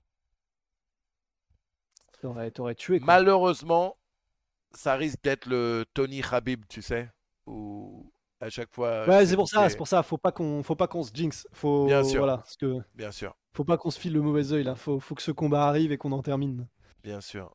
D'autant plus que si, euh, d'autant plus que si Oliveira battait, j'allais dire Khabib, battait Islam, là franchement, c'est pas que le, c'est pas que le, le palmarès de Khabib en prend un coup, mais mais ça remettra sacrément le chose en perspective. Déjà, ça légitimisera encore plus Oliveira, et les gens, je pense, ne pourront pas s'empêcher de se dire, bon, certes, il y avait le côté euh, Oliveira a été en danger beaucoup plus que Khabib quand il a battu les mêmes personnes Mm. à savoir Geji, Justin, Dustin, etc. Mais, euh, oh putain, mais att- attendez, Ah, il- excusez-moi une seconde.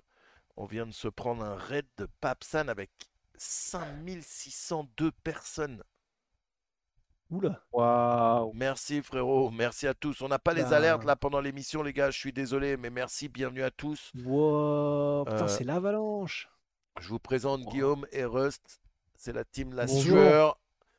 Tous les, La les- tous les dimanches Mmh. soirs, on fait une émission sur le MMA le MMA, le Mix Martial Art. Wow. On est là, on vient de finir le récap de l'UFC et là on va commencer une tier list. En tout cas, bienvenue à tous. Merci pour le raid, ça fait super plaisir frérot. Bah, on espère que vous êtes fan de MMA parce que sinon, Ouais. sinon la soirée va être longue.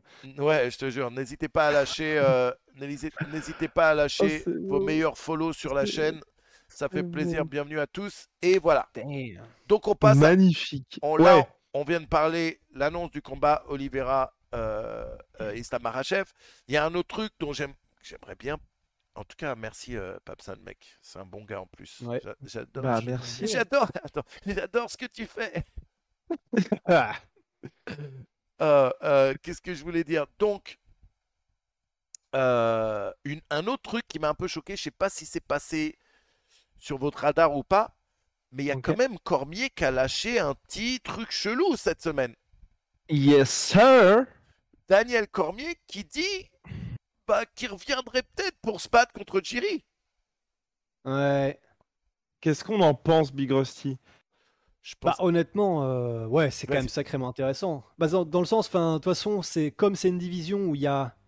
C'est un peu, voilà, c'est ce qu'on dit généralement, c'est que plus tu montes un petit peu dans les divisions, et particulièrement les light heavyweight en moins de 93 et les poids lourds entre 93 et 120 kilos, il y a quand même beaucoup moins de clients parce que, voilà, on le rappelle assez souvent, mais en gros, comme ce sont. euh, bah, il y a moins de gens, de toute façon, de manière générale, sur Terre qui font ces poids-là, et donc c'est beaucoup plus rare d'avoir euh, de, de- des athlètes euh, et un, et un d'avoir un nombre de combattants conséquent dans ces catégories-là. Et donc c'est clair que ben plus il y a de gens d'un très gros niveau mieux c'est. Et Daniel Cormier étant une légende absolue du game double champion euh, à l'UFC bah, c'est clair que s'il pouvait revenir et s'il revient en plus Bien pour sûr. un truc euh, pour marquer l'histoire et pour gagner contre Jiri et pour ceux qui connaissent pas Jiri Prochaska les gars euh, c'est ce gars-là est un film c'est un samouraï mais comme on espère que qu'il en existe encore, bah lui c'en est un. Bien si vous sûr. connaissez pas Jiri Prochaska, foncez. Et c'est l'actuel champion des moins C'est de l'actuel 93 champion. kilos Qui a, euh, qui a aussi demandé. Oh, merci Nessos pour les. Euh, qui a aussi demandé un instant rematch contre Teixeira d'ailleurs. Ouais. absolument. Qui a dit Je suis ouais. déçu de ma performance. euh, je pense que je- la seule manière de régler ça, c'est de refaire le combat pour montrer à tout le monde. Euh, Que c'est moi le boss. bien sûr, pour ceux qui avaient raté, en gros, il gagne en, soumettant le champion de Teixeira à 30 secondes de la fin d'un combat qu'il perdait. Donc super. Mais Ouais. moi, Euh, combat, euh, euh, ouais. le retour de Cormier me ferait peur. Pourquoi Oh Parce que Peur Corm- pour Jerry Corm- ou peur pour lui? Peur pour les deux. En fait, euh, ça me ferait peur. Pourquoi? Parce que, un, Cormier ne s'entraîne plus. Cormier Oui. a pris énormément de poids. Et ça voudrait dire que il a plus de la quarantaine, qu'il faudrait que non seulement il se remette dur à l'entraînement, mais en plus de ça, qu'il suive. Parce que là, on ne parle pas d'heavyweight. On parle de light heavyweight une Mhm. catégorie pour laquelle il galérait à perdre. Déjà, il Ouais, y a eu le fameux, ouais. le fameux incident de la, de la serviette. La triche qu'il a avoué d'ailleurs lors de son introduction. Le, le filou, le grugeur, le tricheur. Mais vous voyez ce que je veux dire? Et c'est ça qui me fait Ouais. peur. Est-ce qu'il sera capable vraiment de reperdre ce poids, de se remotiver à s'entraîner? Maintenant, s'il le fait, je pense qu'il prend Jiri facile. Wow. Bah cela dit, ouais. pff, Je veux dire, Teixeira a mis Jiri au sol d'une manière, mais c'est tellement facile pour Teixeira d'en mettre au sol et de contrôler même beaucoup d'aspects du sol jusqu'à la fin où il se fait soumettre, bien sûr. Pour moi, un mec comme Cormier, il s'amuse avec Jiri Projaska euh, en lutte. Bah, dans la théorie, c'est vrai, mais après. euh, Bien sûr, que faut quand même l'attraper et le mettre au sol, tu vois. Bah, et puis, et puis même en fait, même au-delà du niveau de Cormier, on sait que c'est un mec qui a fait euh, l'équipe olympique euh, de lutte en- aux États-Unis. Il a fait voilà, il a été même team capitaine de l'équipe des USA euh, de lutte à un moment donné. Ouais. Donc c'est c'est ce qui est le plus haut niveau mondial à l'époque. Ouais. Mais après, il y a aussi le fait que ce que disait Cormier lui-même, c'est que en fait, quand tu vieillis, tu as de plus en plus de mal à aller vers ce qui est ultra énergivore, à savoir la lutte.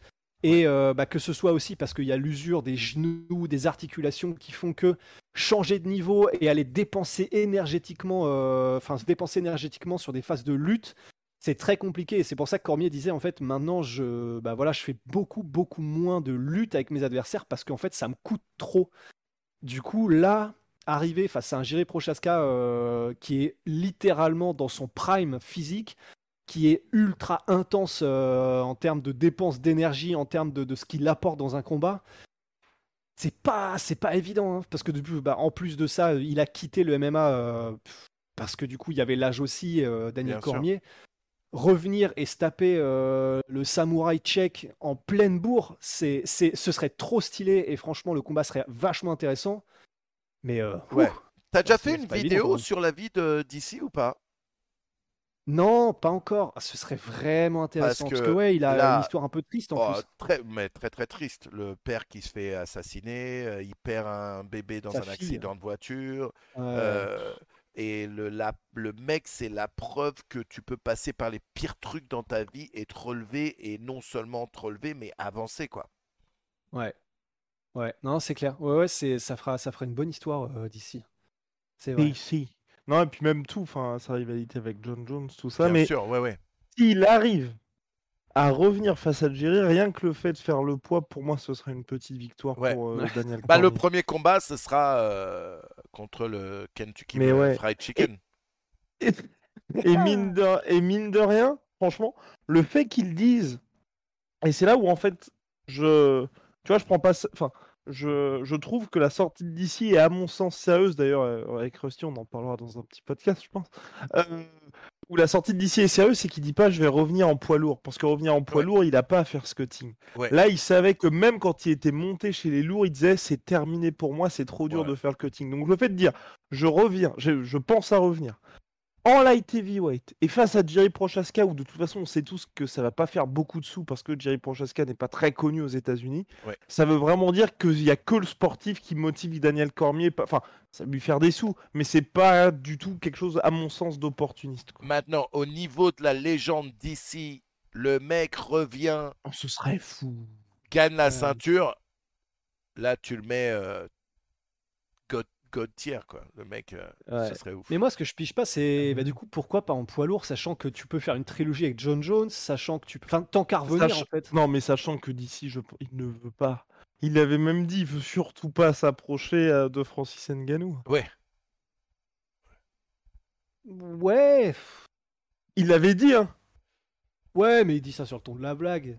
Ouais, c'est comme, euh, comme Darren Till qui dit Moi, je veux, je veux absolument pas avoir affaire à Yoel Romero. C'est vrai, mais jusqu'au moment où le, le, le truc, c'est que et là ils sont en mode je vais le truc, c'est que d'ici avant tout, c'est un compétiteur. Et je pense que si le contrat, si l'oseille est là, il voudra le prendre. Ouais. ouais ce serait stylé comme comeback.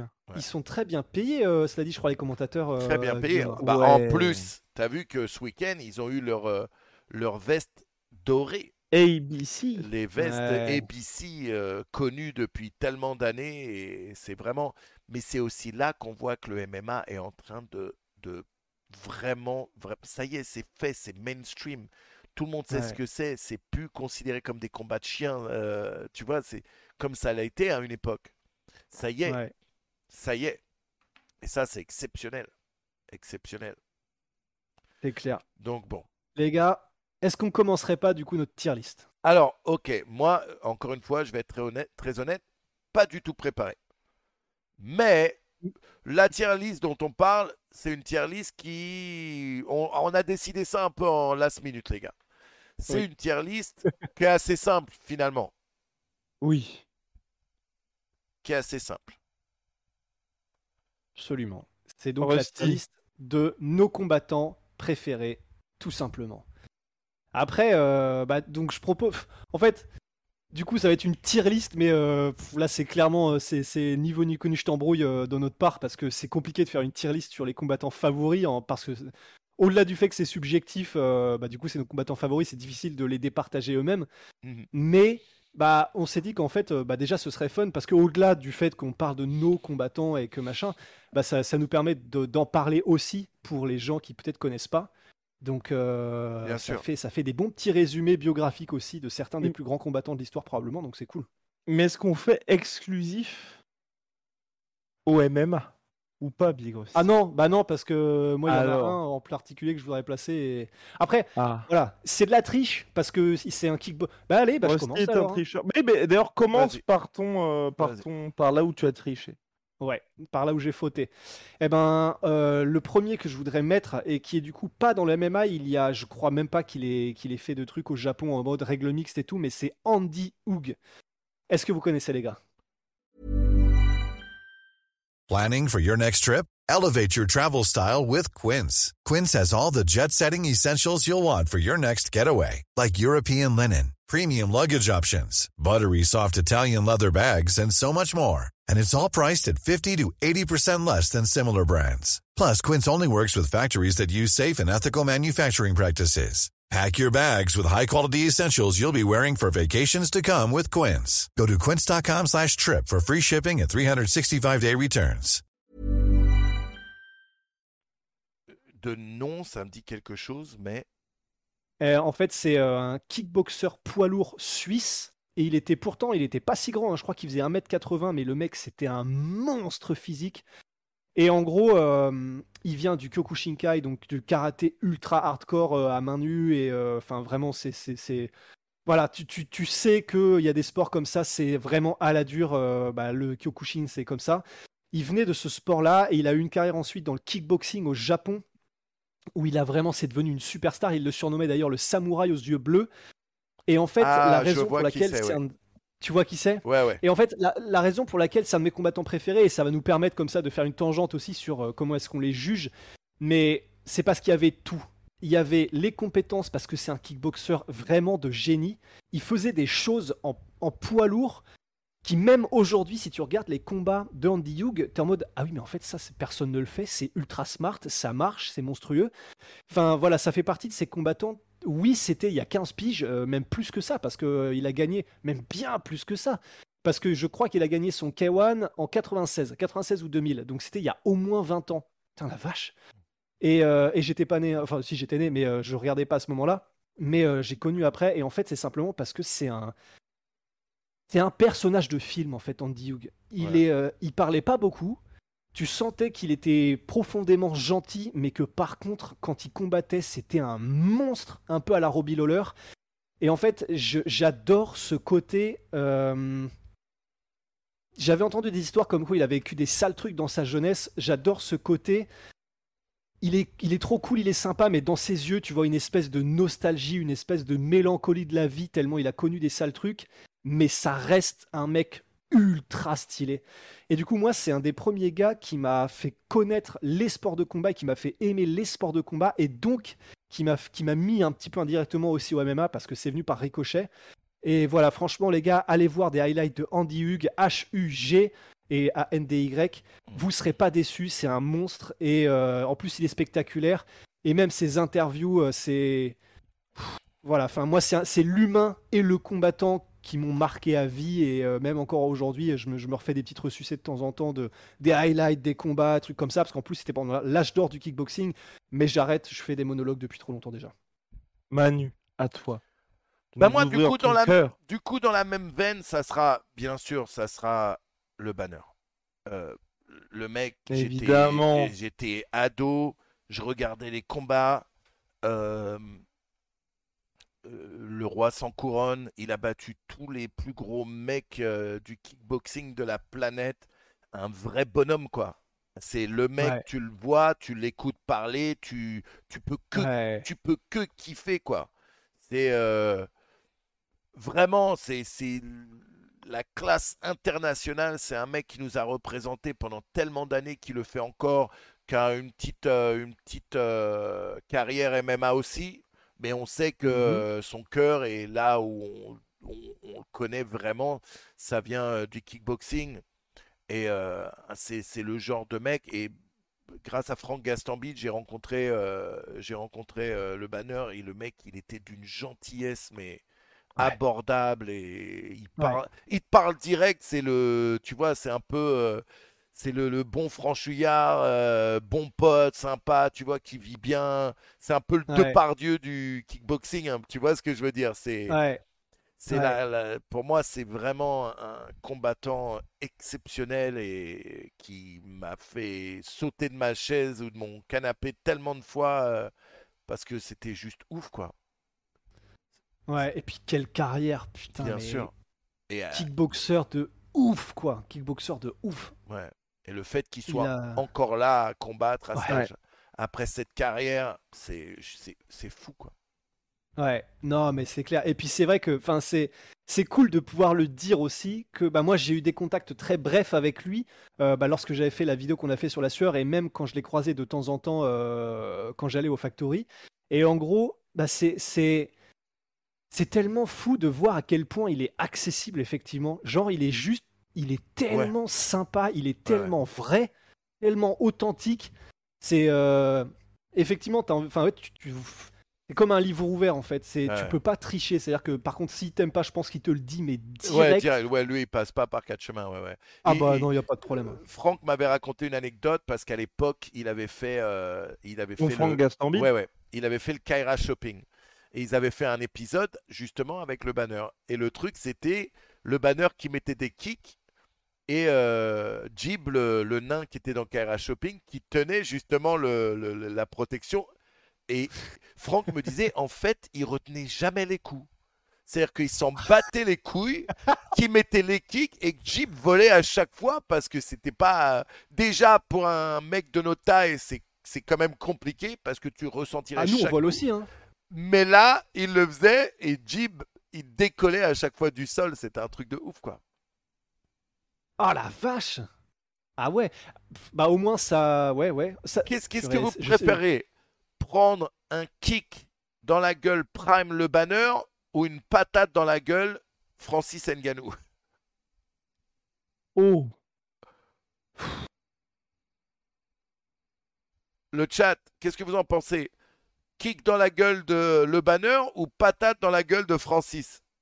Moi, j'ai envie de dire la patate quand même. La patate quand même, je pense aussi. Parce que le kick. euh, Le tibia, le tibia qui tape ta gueule, Mais ouais. je pense que je Bah, prends la patate. Ouais.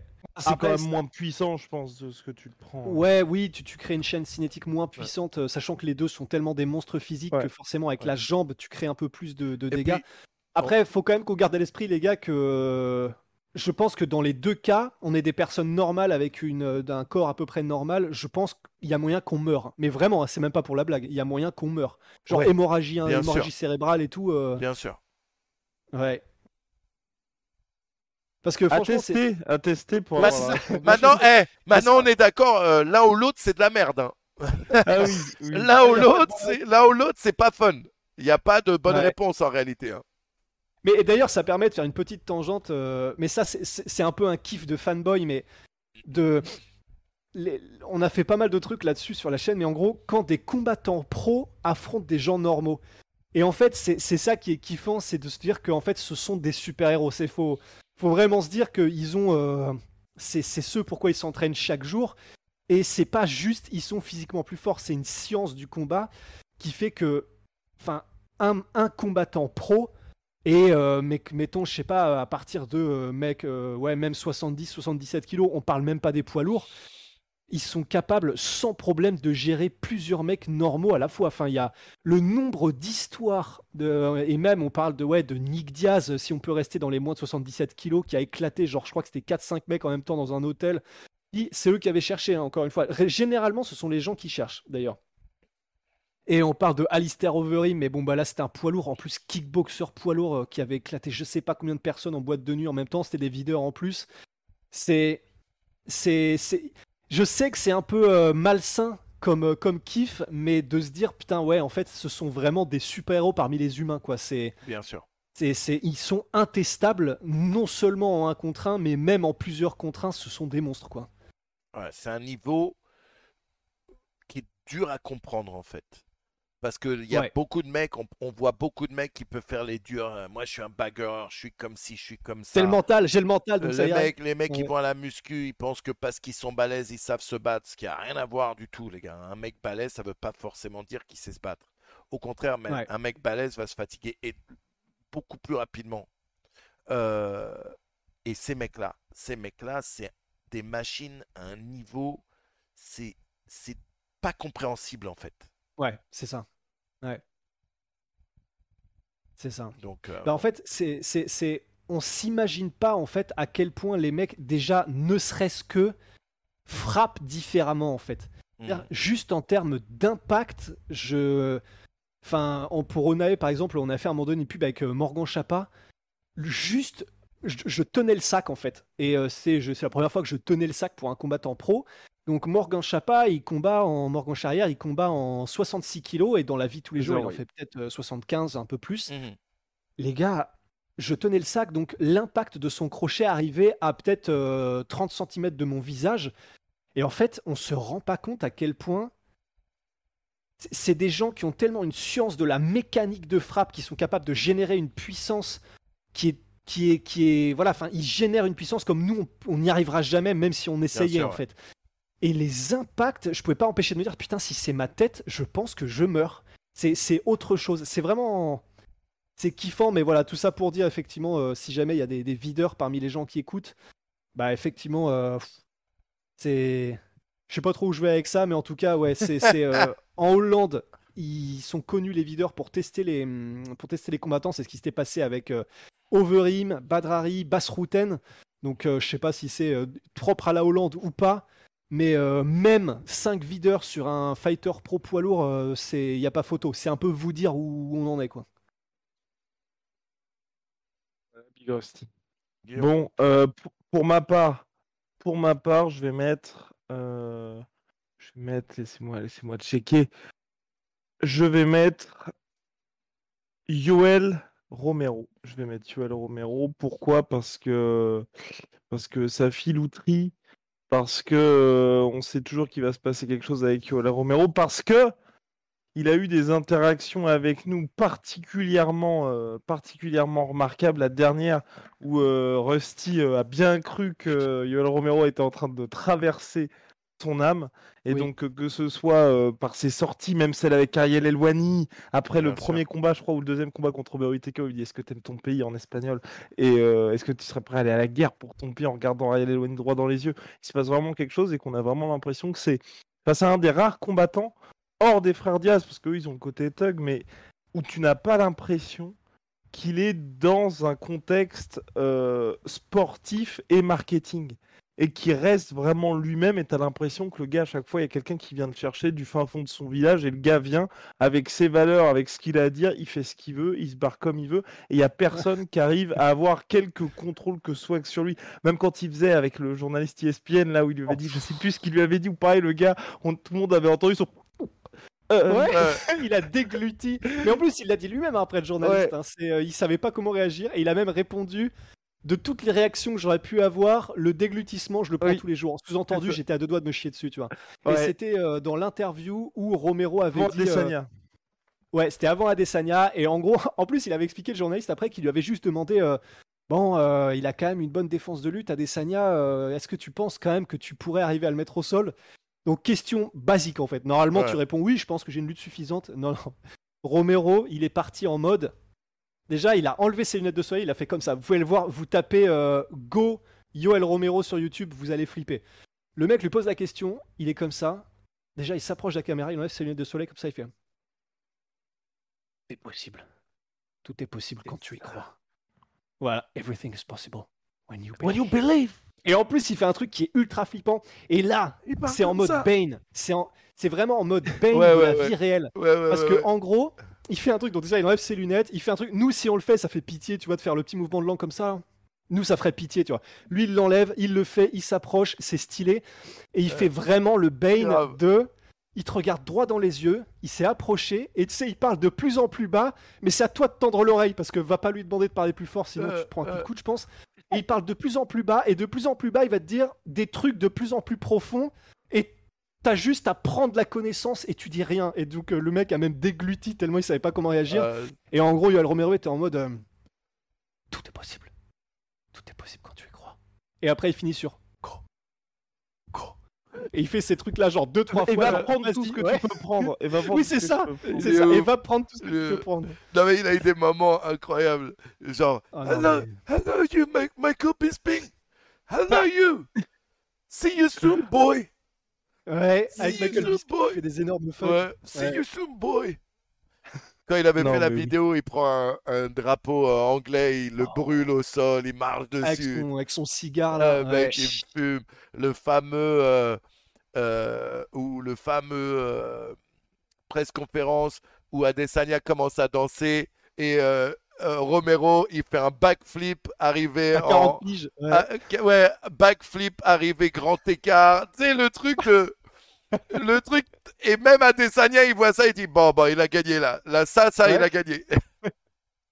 Ouais. Non, et puis même, et puis même au-delà de ça, donc euh, au-delà de ces choses-là qui font que c'était, euh, enfin moi que j'ai toujours euh, apprécié, c'est sportivement où euh, c'était un moment où la pesée, on flippait tous de se dire est-ce qu'il va faire le poids ou pas?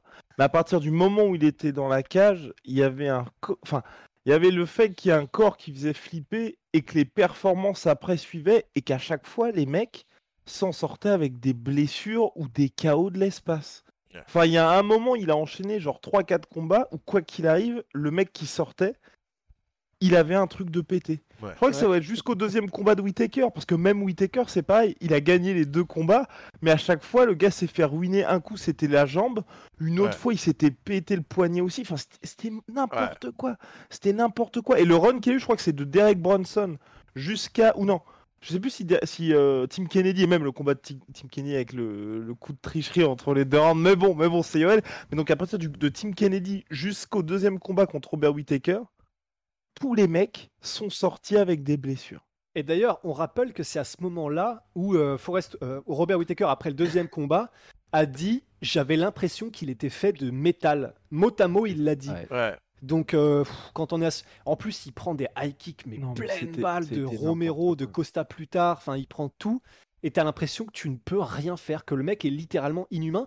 Et pour la petite histoire, il est littéralement inhumain parce que c'est la fameuse anecdote du médecin euh, auquel l'UFC a envoyé Rome- chez lequel l'UFC a en- envoyé Yoel Romero. Et en gros, le médecin était en mode, il, était censé lui faire un truc à l'œil, genre vérifier un truc au fond de l'œil ou je sais pas trop quoi. En gros, le médecin a rappelé l'UFC en mode, euh, attendez, mais en fait, c'est qui ce mec-là? Parce que même les, les, les, je sais pas comment ça s'appelle, je crois que c'est des tendons, j'en sais rien, qui relient le muscle à l'œil, sont genre trois fois plus épais ce que j'ai jamais vu de ma vie. C'est-à-dire qu'en fait, le mec, il est d'une densité qui n'a même pas de sens en fait. Ah, ouais. C'est Ah, c'est un strum. C'est un strum. ouais. Fou. Ah, et, puis il y a eu ce- donc ce deuxième combat contre Robert Whittaker où il y a les deux knockdowns et un combat qui moi personnellement m'a rappelé, j'étais dégoûté, mais je vais passer à la, la parole à Ross parce que c'est c'est à lui que revient l'honneur de parler de ce combattant-là, un combattant l'un de ses préférés qui s'appelle Dan Henderson.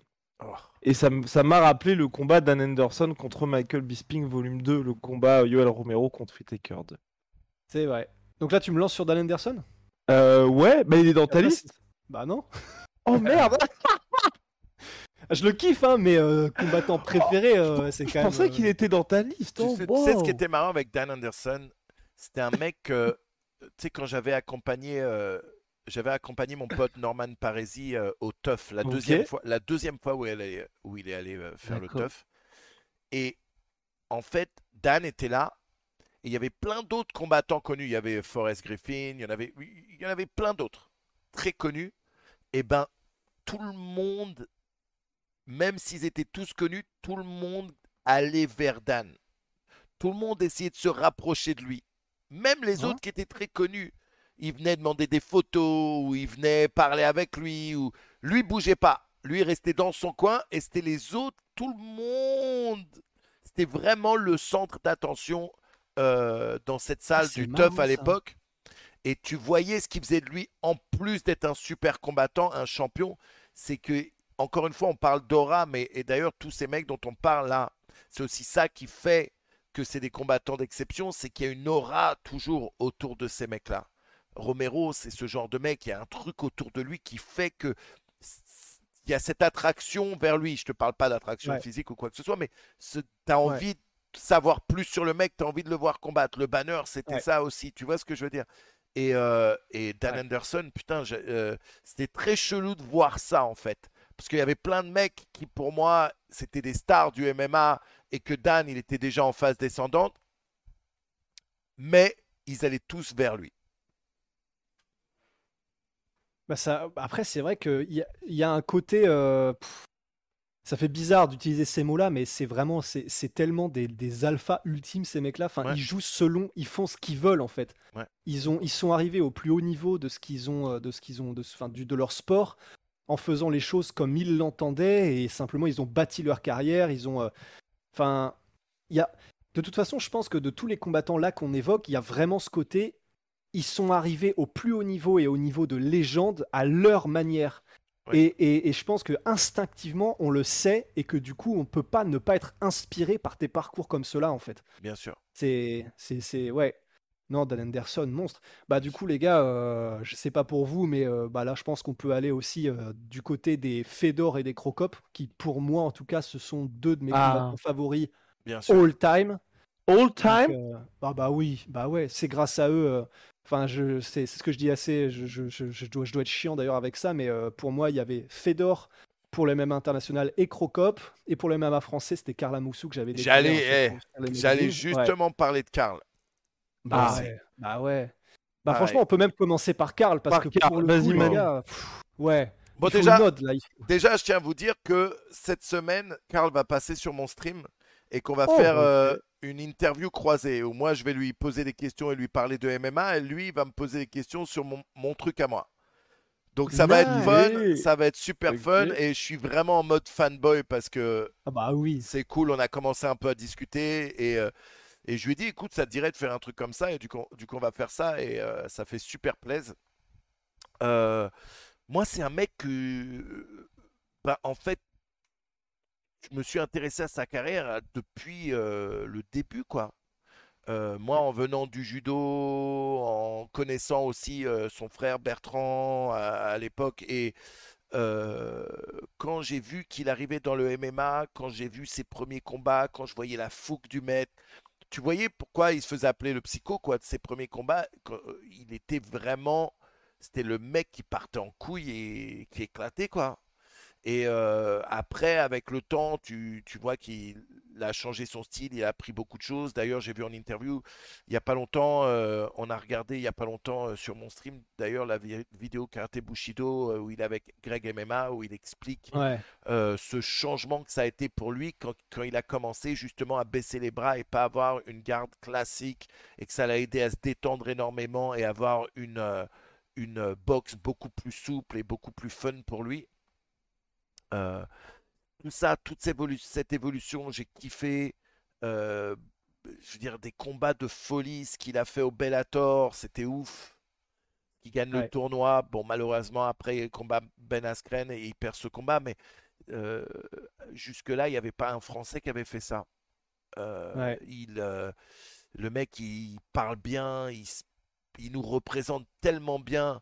Et là, de voir plein d'autres trucs, maintenant, je le vois en tant que papa, je le vois en tant que fan d'animé aussi. C'est un gros fan Dragon Ball. C'est vrai Tu vois, ouais, ouais. Oui, Gros Oui, fan il de Dragon les références Dragon Ball, ouais. Bien sûr, mais d'ailleurs, à la pesée à là-dessus, ouais. à la pesée à il s'est pointé en caleçon euh, Dragon Ball, tout ça. Et du coup, tu te rends compte que euh, il y a plein de choses en commun que tu peux avoir avec des gens qui sont pas vraiment du même horizon, en fait. Tu vois ce que je veux dire? Mais malgré tout, bah, on a le judo qui nous rapproche. On a bah, plein de trucs qui fait que le mec, je le respecte, mais à tout niveau en tant que combattant, en tant qu'homme, en tant que papa, en tant que tout ce qu'il représente pour moi. Chaque fois que je le vois parler, le mec, je le vois en interview, je me dis c'est la classe. Je le vois Ouais. euh, les trucs qu'il poste en tant que papa, je me dis c'est la classe. Je le vois en combattant, je me dis c'est la classe. Et ça c'est c'est ouf. Euh, un mec euh, et voilà pour moi euh, le MMA français avant tout le monde c'est Carla Moussou quoi. Ouais. Et il y a quelqu'un sur le chat qui dit le Wanderlei Silva français, et c'est exactement ça. C'est exactement c'est ça. vraiment. C'est exactement ça. quand tu as un combat de Karl Moussou, tu savais qu'il allait y avoir un du niveau, mais deux de l'agressivité, de l'engagement et que ça allait être quelque chose de fou quoi qu'il arrive. C'est physique de fou, effectivement. En plus, il parle super bien. Bah, pour euh, pour euh, du coup avoir eu la chance de l'interviewer, il est super cool en plus en interview. cool. Enfin, Ouais, il est il est intense, tu vois, Ouais. mais il est vraiment super cool. Et, et c'est vrai qu'il parle super bien aussi, ce qui est, bah, c'est c'est clair que du coup, c'est pour le MMA, c'est génial d'avoir aussi des ambassadeurs comme ça. Bien sûr. ouais. Donc euh, non, franchement, pff, Carla Moussou, euh, bah bah ouais, merci pour tout quoi qu'il arrive quoi. Ah, le mec. Et puis on sent que c'est quelqu'un justement, et comme tu disais Manu, qui a vraiment évolué au fil du temps et qui là, il est peut-être dans une dernière partie de carrière, mais reste hyper compétitif et il se Grave. sert juste. Enfin, on sent qu'il y a aussi cette sérénité et toute cette expérience pour le meilleur aussi. Ouais. Pour lui. Et d'ailleurs, si vous n'avez pas vu la vidéo euh, justement avec, euh, avec Greg MMA Greg. euh, du karaté Bushido, allez la voir parce que c'est vraiment Grave. fun à regarder. Et tu vois qu'il s'éclate, ça se taille un peu, mais Ouais, très bonne vidéo. ouais, bonne non, elle est vidéo. super agréable, de ouf, de ouf. Et ben, bah de coup, ça c'était, ouais, c'était pour, bah il fallait absolument en parler de Bien Carl. sûr. Après, bah effectivement, du coup, il y a, y a Fedor et Crocop. Après, je, je pense que du coup, ça, les, les gens connaissent, mais euh, bah Fedor. En fait, Fedor et Crocop, on les présente même plus. Donc, en quelques mots, ce sont simplement euh, deux poids lourds qui ont marqué leur époque et la décennie, euh, grosso modo 2000-2010, comme peu de combattants avant eux, parce qu'ils apportaient, ils ont fait progresser le MMA en fait. Fedor, il est arrivé avec un, avec un set de compétences complet que personne n'avait avant lui. Il était bon partout, mais c'était aussi un super finisseur avec un énorme mental. Il avait des game plans aux petits oignons. En fait, c'était vraiment le combattant total avant que ça n'existe réellement, et en particulier en poids lourd. Et du coup, bah, ça, fait, euh, ça fait un gars qui a été invaincu pendant 10 ans, euh, Fedor, et vraiment en survolant la concurrence. Et puis Crocop, euh, voilà, c'est ancien mec des forces spéciales croates qui était kickboxer. euh, très gros niveau en kickboxing, il a affronté les meilleurs. Ensuite, il, est, il a fait la transition MMA. C'est un des premiers qui avait, avec autant de succès en tout cas, faisait une transition après avoir eu un Ouais. tel niveau dans un premier sport vers un second. Il a, il a travaillé son sol avec Fabricio Verdum, il a travaillé sa lutte. Et une fois que les mecs euh, avaient compris qu'ils allaient plus réussir à le mettre au sol, euh, bah, c'était un cauchemar absolu. Il a mis des KO, je crois qu'il a le record euh, de l'ère Zuffa euh, de l'UFC, c'est-à-dire le Pride, le WEC et l'UFC en termes de KO par kick, il me semble. C'est et en plus de ça, des gars d'une, tu vois, tu parlais de classe avec Karl Amoussou, enfin Fedor sûr. et Crocop. Bien sûr. Bon bah là, euh, c'est c'est le summum du summum. Bien Jamais sûr. un mot plus haut que l'autre. Les mecs, c'est c'est vraiment des bonhommes. Enfin, non, et je devrais pas utiliser ce terme parce que bonhomme, il y a un terme presque péjoratif. Quel est le terme qu'on peut utiliser? C'est vraiment, c'est des gars dont tu ne peux que t'inspirer en fait. Bien des sûr. hommes Des desquels hommes. tu ne peux que t'inspirer. Ouais, je sais pas Ouais. comment Tu dire, sais- mais tu vous sais- ce que je veux dire. Tu sais, un truc avec Fedor, c'est que il, il- il a tellement marqué cette génération euh, des premiers, euh, du, du- la vraie, la- le début de l'évolution du MMA comme on le connaît maintenant, que encore aujourd'hui, il a, elle- il a cet effet un peu comme Georges Saint-Pierre, où encore aujourd'hui, les gens disent Ouais, tiens, je Mhm. me demande comment lui il serait contre Fedor. Ouais, Tu vois ce que je veux dire? Et ouais, ça marche pas avec tout le monde, ça. Il y a des mecs qui ont eu des super carrières, mais ça, on n'en parle jamais. Sauf qu'il y a des gens, encore aujourd'hui, quand tu leur dis, ouais, euh, euh, tel combattant Fedor, ça aurait été ouf. Et, et pareil avec Georges Saint-Pierre, ils, ils ont ce truc qui fait que on a envie de les comparer à la nouvelle génération et de voir comment ils feraient. ouais. Non, de ouf. Bah, d'autant plus que Fedor, euh, dans son dans son prime physique, honnêtement, euh, s'il revenait aujourd'hui, ce serait très intéressant parce que il, était arrivé à un tel niveau dans les années, euh, ouais, je sais pas, euh, 2004, 2005, 2006, que honnêtement, un Fedor maintenant, la rapidité, la précision, la palette technique, il est bon dans tous les domaines. Honnêtement, même encore maintenant, il pourrait largement, je pense, euh, compétitionner avec, euh, avec, avec les gars, quoi. Donc voilà, Fedor Crocop, les gars, pff, Ouais. c'est le, le- le top, le top du top. La crème de la crème. Guillaume, t'as qui? Euh, moi, j'ai qui? J'ai euh, bah, la exactement à la manière de Mike Tyson pour la boxe anglaise, où je regardais ça quand j'étais petit avec mon père sur ESPN Classic Sport sans comprendre pourquoi. Bah, il y a un gars où je pense qu'il fera le même effet pour mes, pour mes enfants et mes Oh. petits enfants plus tard. Euh, Jake Paul. Qui est allé, euh, qui a- qui a été de pair avec notre, notre ascension en tant que petit média qui s'appelle La Sueur, c'est Conor McGregor. Et c'est le seul, c'est vraiment le seul gars qui, peu importe quelle personne, quand il combat, on m'en parle, ou quand il va combattre, on m'en parle. Mon père me dit, est-ce que Connor va combattre? Enfin, il- les gens Ouais. savent que, bah aujourd'hui, les gens savent qu'on tape dans les MMA, mais quand il y a un week-end Connor McGregor, tous les gens que je connais sont en mode, qu'est-ce qui va se passer ce week-end? C'est à quelle heure le combat? Parce que je vais le regarder. Et c'est le seul gars, à part quand il y a eu Cyril contre Francis, là, mais c'était particulier parce que c'était pour la France, c'était énorme, mais c'est le seul gars où on a le sentiment, et même quand c'est Co- Cowboy Cerrone, enfin peu importe contre qui c'est, on a ce sentiment de il faut que je regarde ce combat-là parce qu'il va se passer quelque chose d'exceptionnel, parce que je veux être devant mon écran pour voir ça, parce que il va me faire ressentir des émotions que j'arrive pas à ressentir avec n'importe quel autre gars.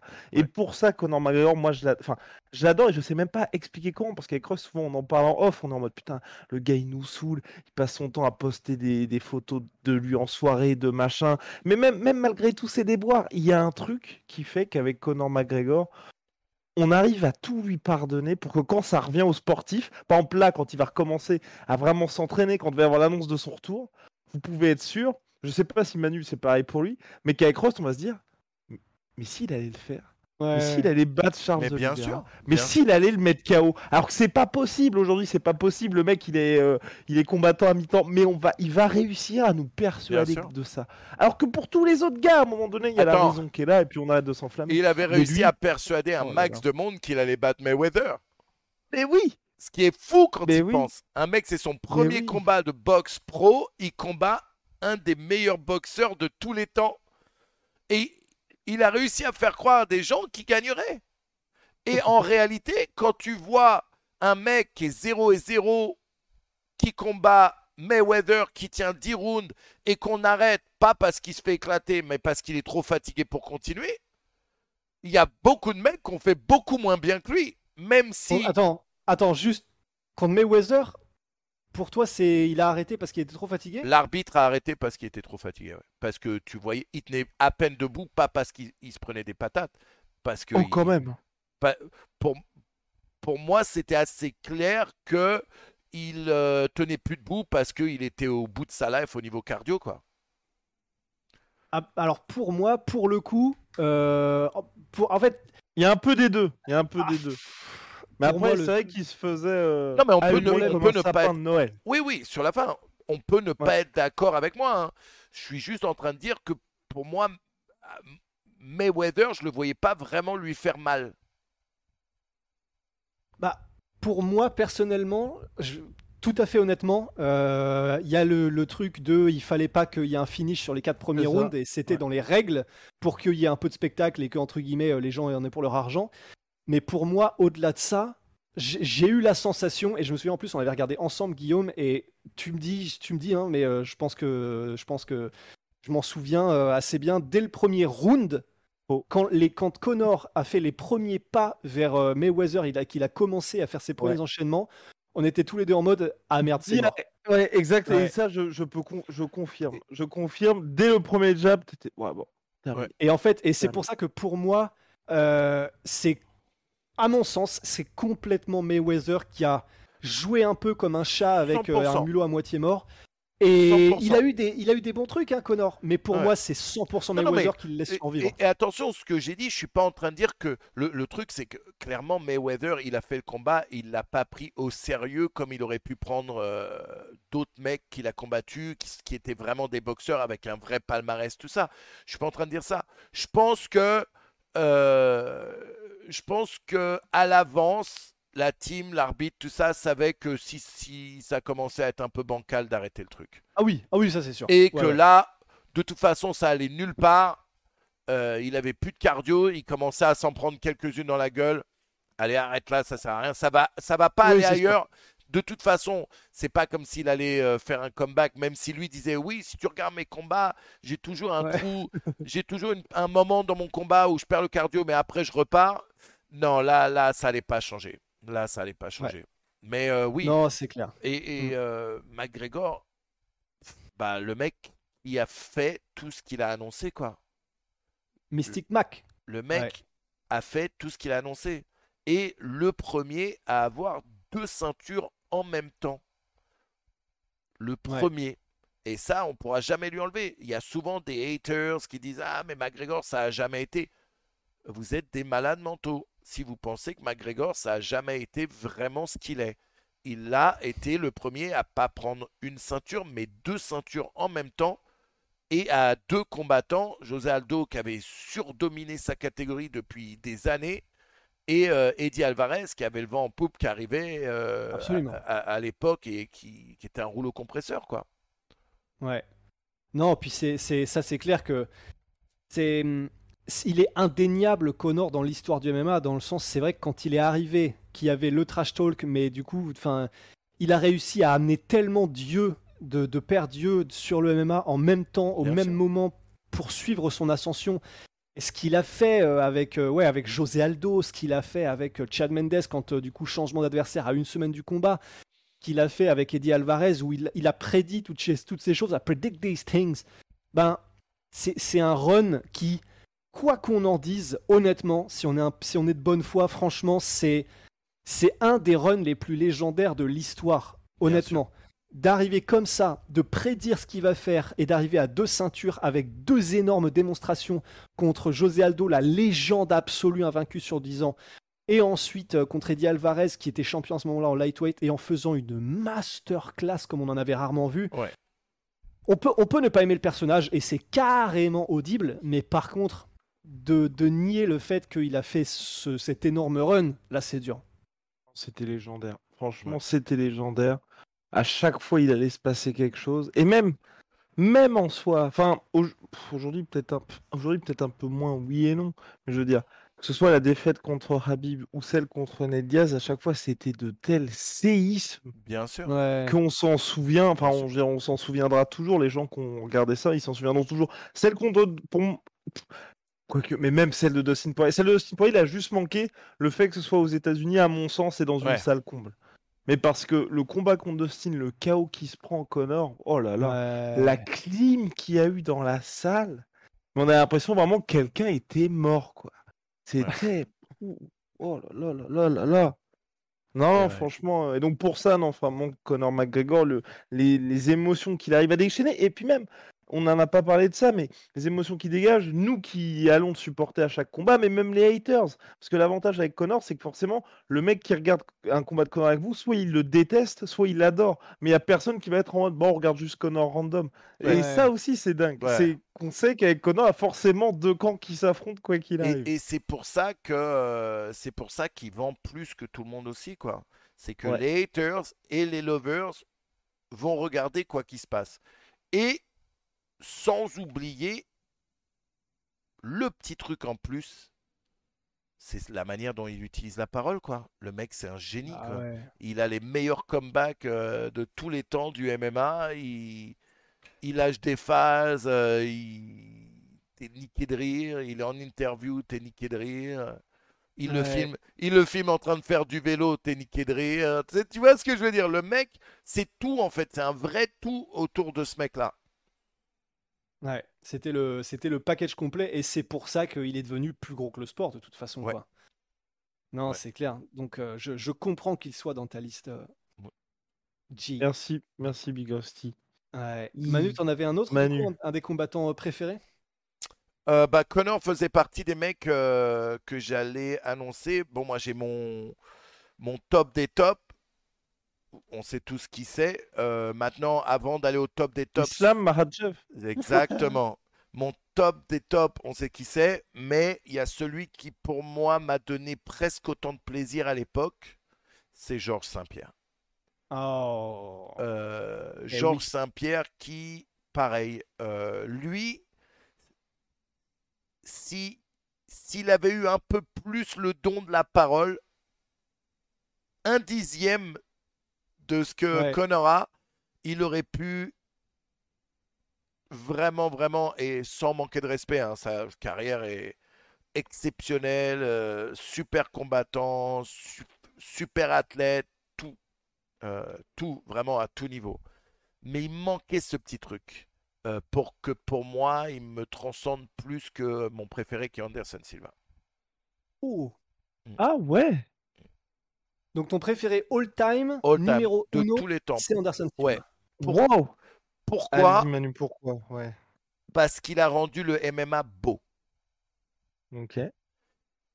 il a amené des mouvements, il a amené des, des- des- un style de combat qui rend- rendait le MMA beau. C'était pas juste des mecs qui s'attrapaient, qui se jetaient au sol, qui essayaient de rouler. Tu vois ce que je veux dire?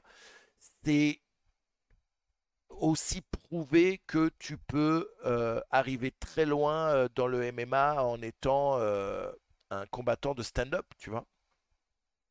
Ouais. Euh, un mec a failli arrêter sa carrière et ses teammates lui ont vrai. dit non, mais essaye une dernière fois, allez, viens dans l'UFC.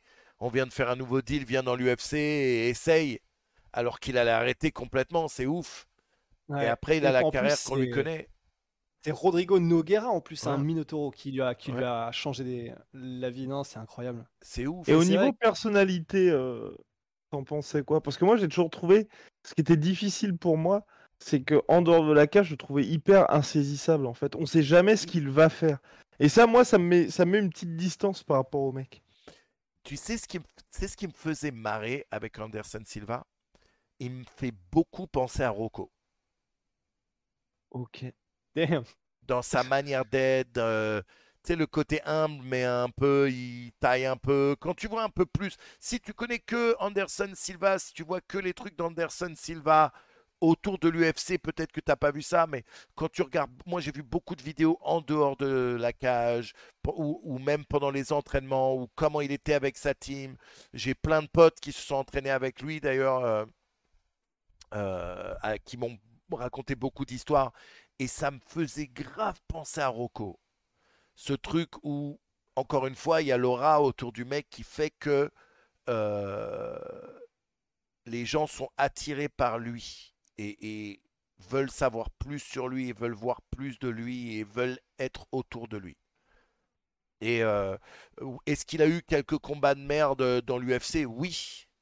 Euh, Damien Maya. Damien Maya, ouais, on, est d'accord. Maintenant, euh, le, combat le plus fou pour moi, et on en a déjà parlé quand on avait fait la tier list, c'est quand il se fait dominer pendant 4 rounds et demi par Chael Sonnen et qu'il le soumet avec un Sangakujime de derrière les fagots. Et, et on se rappelle aussi qu'il commençait à avoir beaucoup de haters à cette période-là. Tout le monde voulait le voir perdre parce que tout le monde en avait marre. En réalité, personne veut voir un champion qui reste 10 ans champion. Euh, on, on aime voir quand ça bouge. Allez, le mec, il gagne 2, 3, 4, 5 combats peut-être et boum, il perd. Et là, ça relance la KT. Le problème d'un mec comme José Aldo ou comme Anderson Silva, c'est qu'ils ont tenu leur KT pendant tellement d'années qu'au bout d'un moment, avais même les chiffres commençaient à. Ça devenait trop évident que le mec allait gagner encore et du coup, ça, Ouais. les chiffres n'étaient plus les mêmes. Mais euh, ouais, pour moi, euh, c'est le mec qui m'a fait beaucoup plus vibrer que. euh, et son style me. Je, je kiffais quoi. Je kiffais. Ouais. Bah, il y avait, il y avait tellement des moments de grâce avec Anderson Silva. Enfin, à part les one kick, enfin les, les- les trucs comme il a mis à Vitor Belfort, les choses comme ça. Il y a, moi, je me souviens qu'un des moments qui m'avait marqué aussi, c'était quand il avait combattu. Alors, je sais que c'est pas le plus grand des adversaires, mais Stéphane Bonnard. Ouais. Parce qu'en fait, il était monté d'une KT et, et il y avait vraiment un, un sentiment de. Il peut faire ce qu'il veut, Stéphane Bonnard. Il va rien pouvoir faire contre Anderson Silva. Ouais.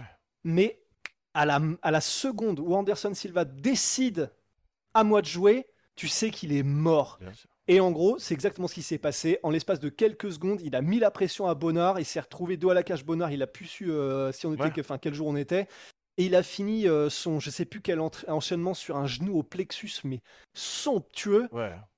terminé. Et vraiment, ça s'est passé en mode Forrest, bon, Forrest- allez à mon tour, j'y vais, terminé. ouais, même chose avec Forrest Griffin où là, euh, il le met dans la Ouais, Matrix. voilà. Il baisse les bras. Ah là, il est là, il en a marre, il est un peu saoulé. Il baisse les bras.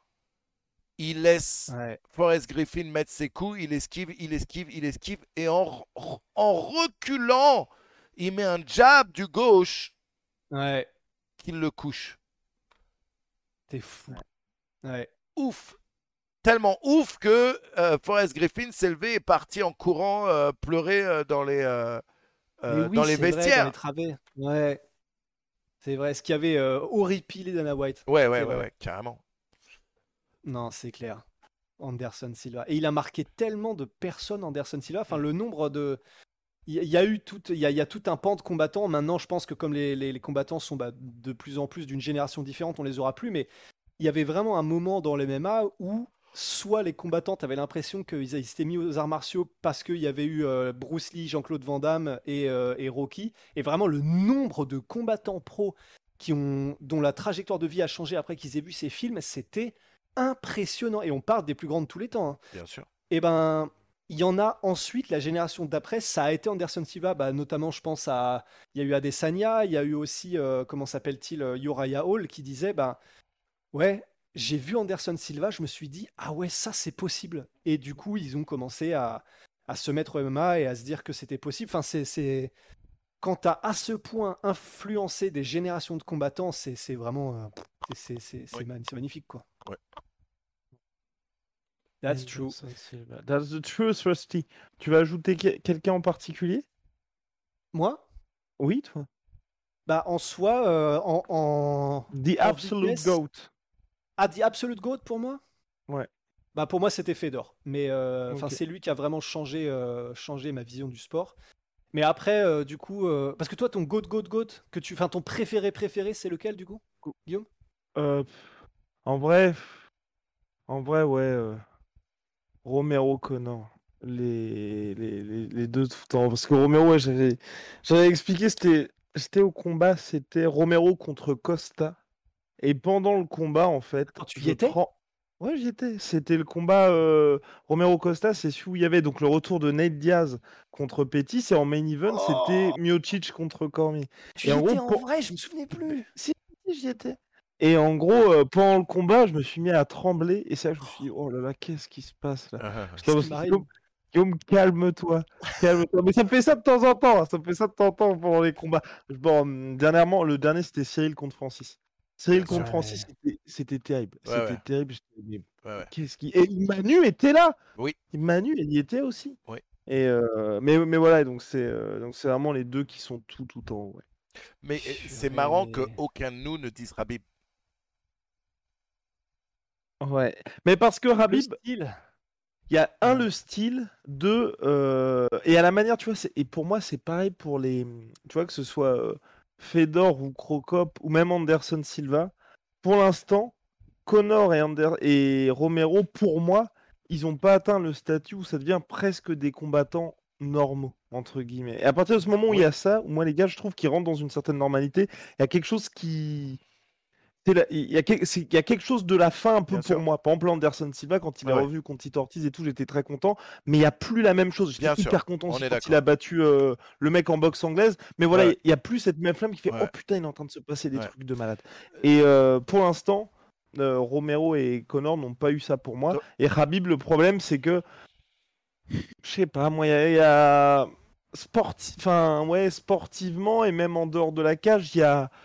Il y a le vrai moment où il m'a touché paradoxalement, et c'est pour ça que je serais curieux de voir ce qui se passe, en tout cas pour moi, même si dans- objectivement hein, tout le monde s'en fout de, de ce que je pense de Habib, mais je veux dire, il s'est passé vraiment quelque chose, pas pour Rust et moi, quand il a pris sa retraite.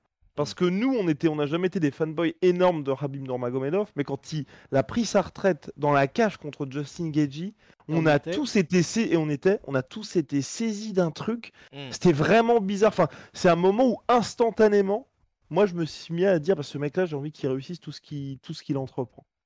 Parce que j'ai pris conscience de la difficulté que ça a été pour lui de revenir après le décès de son père, que son père c'était son meilleur ami, qu'il allait affronter un tueur à gages qui était Justin Gagey, qu'il avait toutes ses bl- blessures, qu'il avait promis à sa mère, mais qu'il était en mode d'un autre côté, là je dois faire ce combat-là, je peux pas aller en arrière. Enfin, tout d'un coup, en fait, je me suis rendu compte que pour lui, ça avait vraiment été mais un enfer d'être dans la cage à ce moment-là sans son père. Parce que Ouais, comme c'est un mec sûr. qui, pareil, enfin, il communique pas énormément sur ses émotions, sur ce qui se passe. Il y a aussi peut-être une barrière un petit peu culturelle entre lui et nous.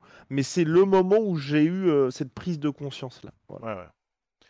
Je tiens à préciser dans le chat, les gars, c'est pas parce qu'on n'a pas parlé de d'autres combattants comme euh, John Jones ou Dimitri Johnson, tout ça, qu'on les considère pas comme des super combattants. C'est juste Oui. qu'on on est en train de faire une liste de nos préférés à nous. Euh, Vous avez le droit d'avoir vous vos préférés. Ça Ouais. veut pas dire qu'on ça veut pas dire qu'on n'aime pas John Jones. Surtout moi, j'étais grand fan de son début de carrière, surtout plus qu'après. Euh, Dimitrius, je suis un grand, grand, grand fan et j'en ai déjà parlé tellement de fois de lui. Mais je vous parle des mecs qui m'ont. Enfin, nous, on vous parle de, de combattants qui nous ont fait vibrer et qui ont provoqué quelque chose chez nous qui est exceptionnel. Ouais. Non, c'est clair. Bah, si, ouais, à la limite, du coup, de combattants où je me souviens que pareil, j'ai, je sais plus si je tremblais, mais je pense que c'était du même ordre. Mais après, c'est parce qu'on le connaît, du coup, c'est différent. Mais euh, moi, c'était euh, le combat Volcan contre Jiri Prochaska, parce que c'était, c'était à la Fight Island aussi. Et je me souviens que j'étais en salle de presse à ce moment-là, donc j'étais pas. euh, Toi, du coup, tu devais être à côté de la cage, et moi, j'étais en salle de presse où il y avait tous les téléviseurs et tout. Oh ouais. Et c'était horrible parce que le combat était Oh. d'une telle intensité qu'en gros, je me souviens que j'étais vraiment, j'étais, euh, je, je respirais plus en fait quoi. Parce qu'en plus, c'est- c'est co- comme on, comme on connaît Volcan et qu'on avait passé la semaine avec lui et que ça avait cliqué immédiatement tellement son équipe était cool. Et en fait, j'avais tellement l'impression de voir un pote combattre que j'arrivais, j'arrivais plus à respirer presque quoi. Et quand il a mis le KO, j'étais mais euh, ah, c'était horrible, horrible. Mais du coup, ouais, non, il y a, il y a... moi, c'était pour ça. Et du coup, bah, très rapidement, sur mes combattants préférés aussi, même si du coup, ils ont moins eu d'impact, entre guillemets, sur le MMA, Impact? ouais, il y en a, il y en a deux qui sont clairement parmi mes favoris all-time, même si, voilà, on va voir jusqu'où ils vont, mais et Darren Till et Kevin Holland, en fait. Mais c'est simplement parce que... Bah, Kevin fait- Holland? Ouais, Ah ouais. ouais, ouais. Ah je, bah mets ouais. Ramzat, je mets Ramzat avec aussi euh, dans ce. Ah, ouais, j'avoue, j'avoue, j'avoue. Let's go Ouais. Bien d'accord. Alors Rusty, vas-y, parle- parle-nous de. Bah, moi, c'est bah, aussi un gros critère, là, comme on est sur les combattants favoris, mais c'est la personnalité, en fait. Et euh, déjà, j'adore leur style de combat à l'un et à l'autre, parce que, bon, bah, bien sûr, c'est un peu plus du striking, donc forcément, c'est un peu plus spectaculaire. Ils sont extrêmement talentueux tous les deux. Euh, il vient de la taille d'Aren Till, euh, comment dire... euh, Kevin Holland, et c'est un background où je sais pas, je sais pas exactement de quel euh, art martial il vient, mais tu sens que c'est un peu différent, un peu moins traditionnel mais juste leur personnalité en fait. Et euh, j'ai pas encore eu euh, la chance de rencontrer euh, Darren Till, mais euh, j'ai pu croiser Kevin Holland. Il est tellement sympa. Et Ouais. je le kiffais avant de le voir en fait. Mais enfin, comme on se comparait avec le banner tout à l'heure, une fois que tu as des gens, tu les entends en interview, tu te dis waouh, ils sont tellement stylés, tellement charismatiques. Et après que tu les vois dans la vraie vie et qu'ils le sont encore plus presque, bah là, enfin c'est bon, à jamais tu, peux- tu peux mourir tranquille, tu sais Mhm. tranquille, tu sais que ce sont des gens ex- extraordinaires. Et ben Kevin Holland, c'est pareil. Et depuis, je le kiffais en conférence de presse. La première fois que je l'ai vu, c'était en conférence de presse. Après, je l'ai vu combattre. Mais d'abord, je l'ai surkiffé sa personnalité. Et ensuite, bah voilà, c'était, euh, c'est un mec en plus qui prend tous les combats. C'est un, un mec qui se remet beaucoup en question. Donc en plus, il a vraiment là les qualités humaines et tout ça. Donc pour moi, Kevin Holland, mais maintenant c'est devenu euh, voilà favori all time et Darren Till pareil. Damn. Damn, Big Cool. Bah, c'est potentiellement les futures légendes du, du MMA. Ça sera peut-être, ça peut potentiellement devenir des mecs dans 10 ans qu'on dira ah putain ce mec-là c'était une légende ce qu'il a fait pour le sport. hein. Du coup c'est excitant, tu vois les mecs comme Ramzat, les mecs qui ont leur petite hype en ce moment, Paddy Pimblet, tout ça. Euh, Un mec comme Cyril aussi.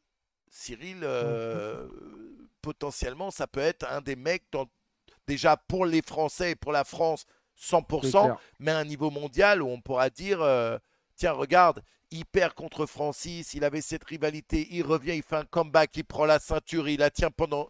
Potentiellement, ça peut devenir quelque chose de. et du coup c'est cool d'être là et de voir ces gens arriver évoluer de, de- de suivre cette progression avec eux de les rencontrer de parler un peu d'échanger de se rendre compte que ces Ouais. mecs là c'est en plus d'être des athlètes de- d'un niveau qui est incompréhensible, c'est aussi des bons gars.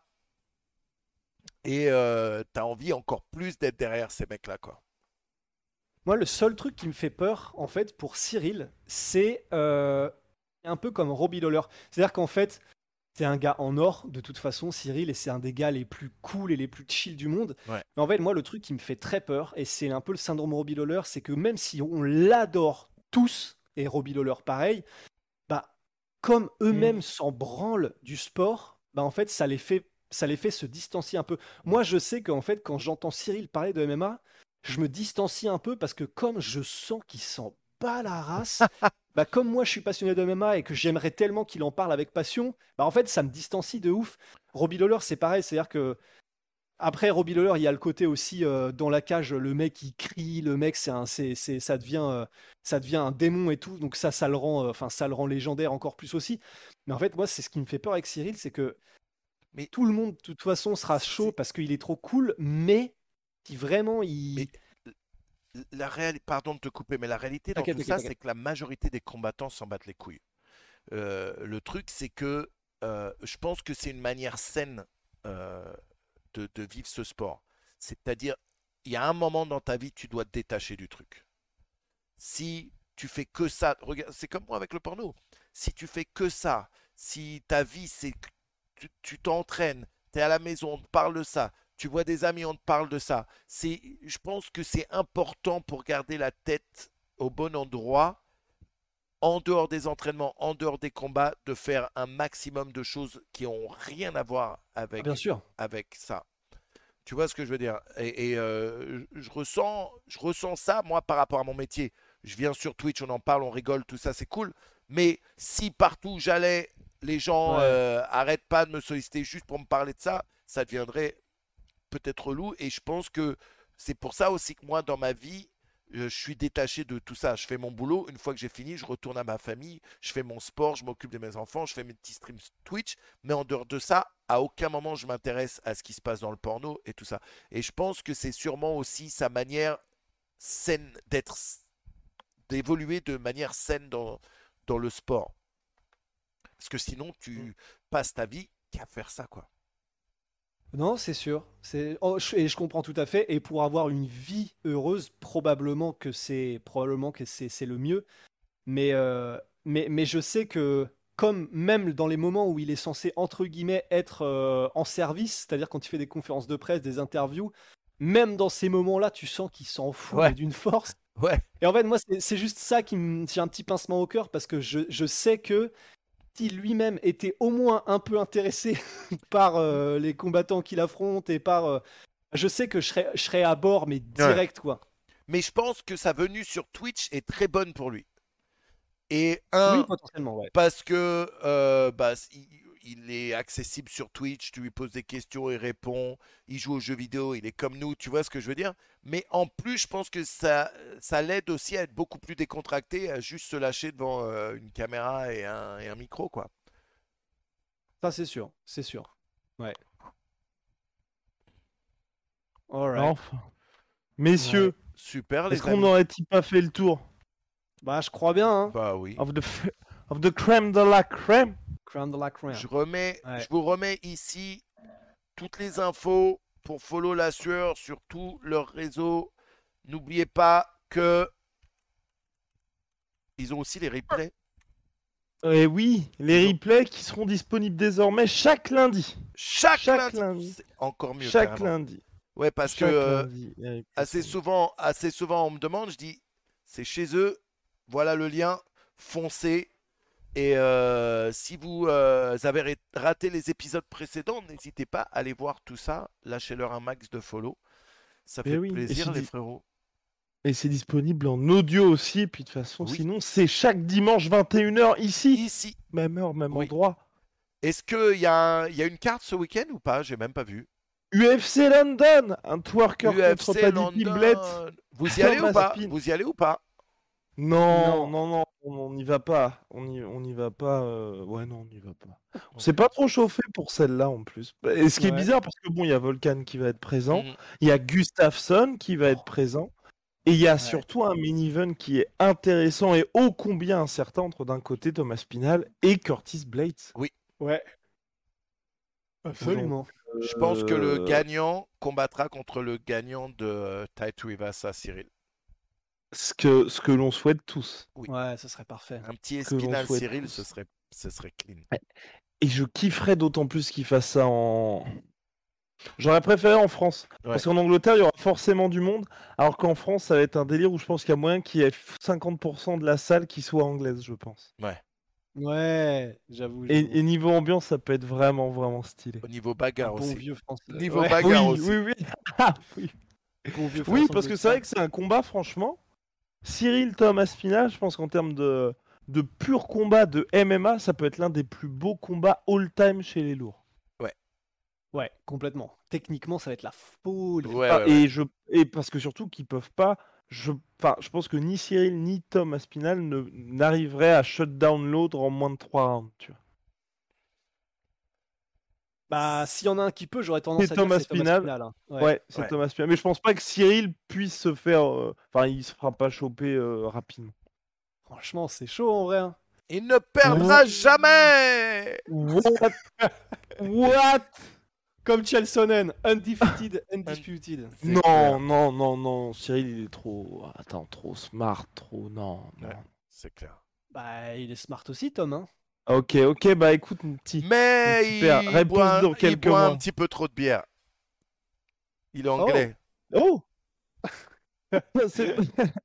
mais, mais bref, en tout cas, ouais, bah réponse, euh, réponse samedi prochain. Merci Ouais. les frères. Merci, merci. C'était super Merci fun. Manu. On vous remet Grave. tout Une ça, fois les de gars. plus. Yes, sir. Merci Manu. Bonne journée, bon Kiffez dimanche. votre semaine. Vous aussi, bonne soirée. À Salut la les semaine frères. prochaine. Salut. Ouais.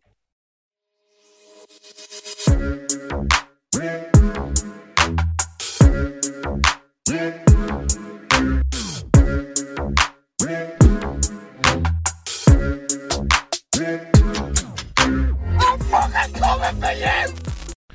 voilà, c'est la fin de votre épisode du podcast La Sœur. Si ça vous a plu, n'hésitez pas à nous mettre les 5 étoiles sur Apple Podcast ou sur Spotify. Vous pouvez aussi nous laisser un petit commentaire, ça nous aidera beaucoup. Et si vous voulez aller plus loin avec nous, vous tapez La Sueur sur toutes les plateformes ou sur les réseaux sociaux, vous nous trouverez. Et là, vous nous écoutez très certainement en audio. On est aussi en vidéo sur YouTube, mais également sur Snapchat. Là encore, vous tapez La et on sera là. Merci de votre fidélité et à très vite pour de nouvelles aventures.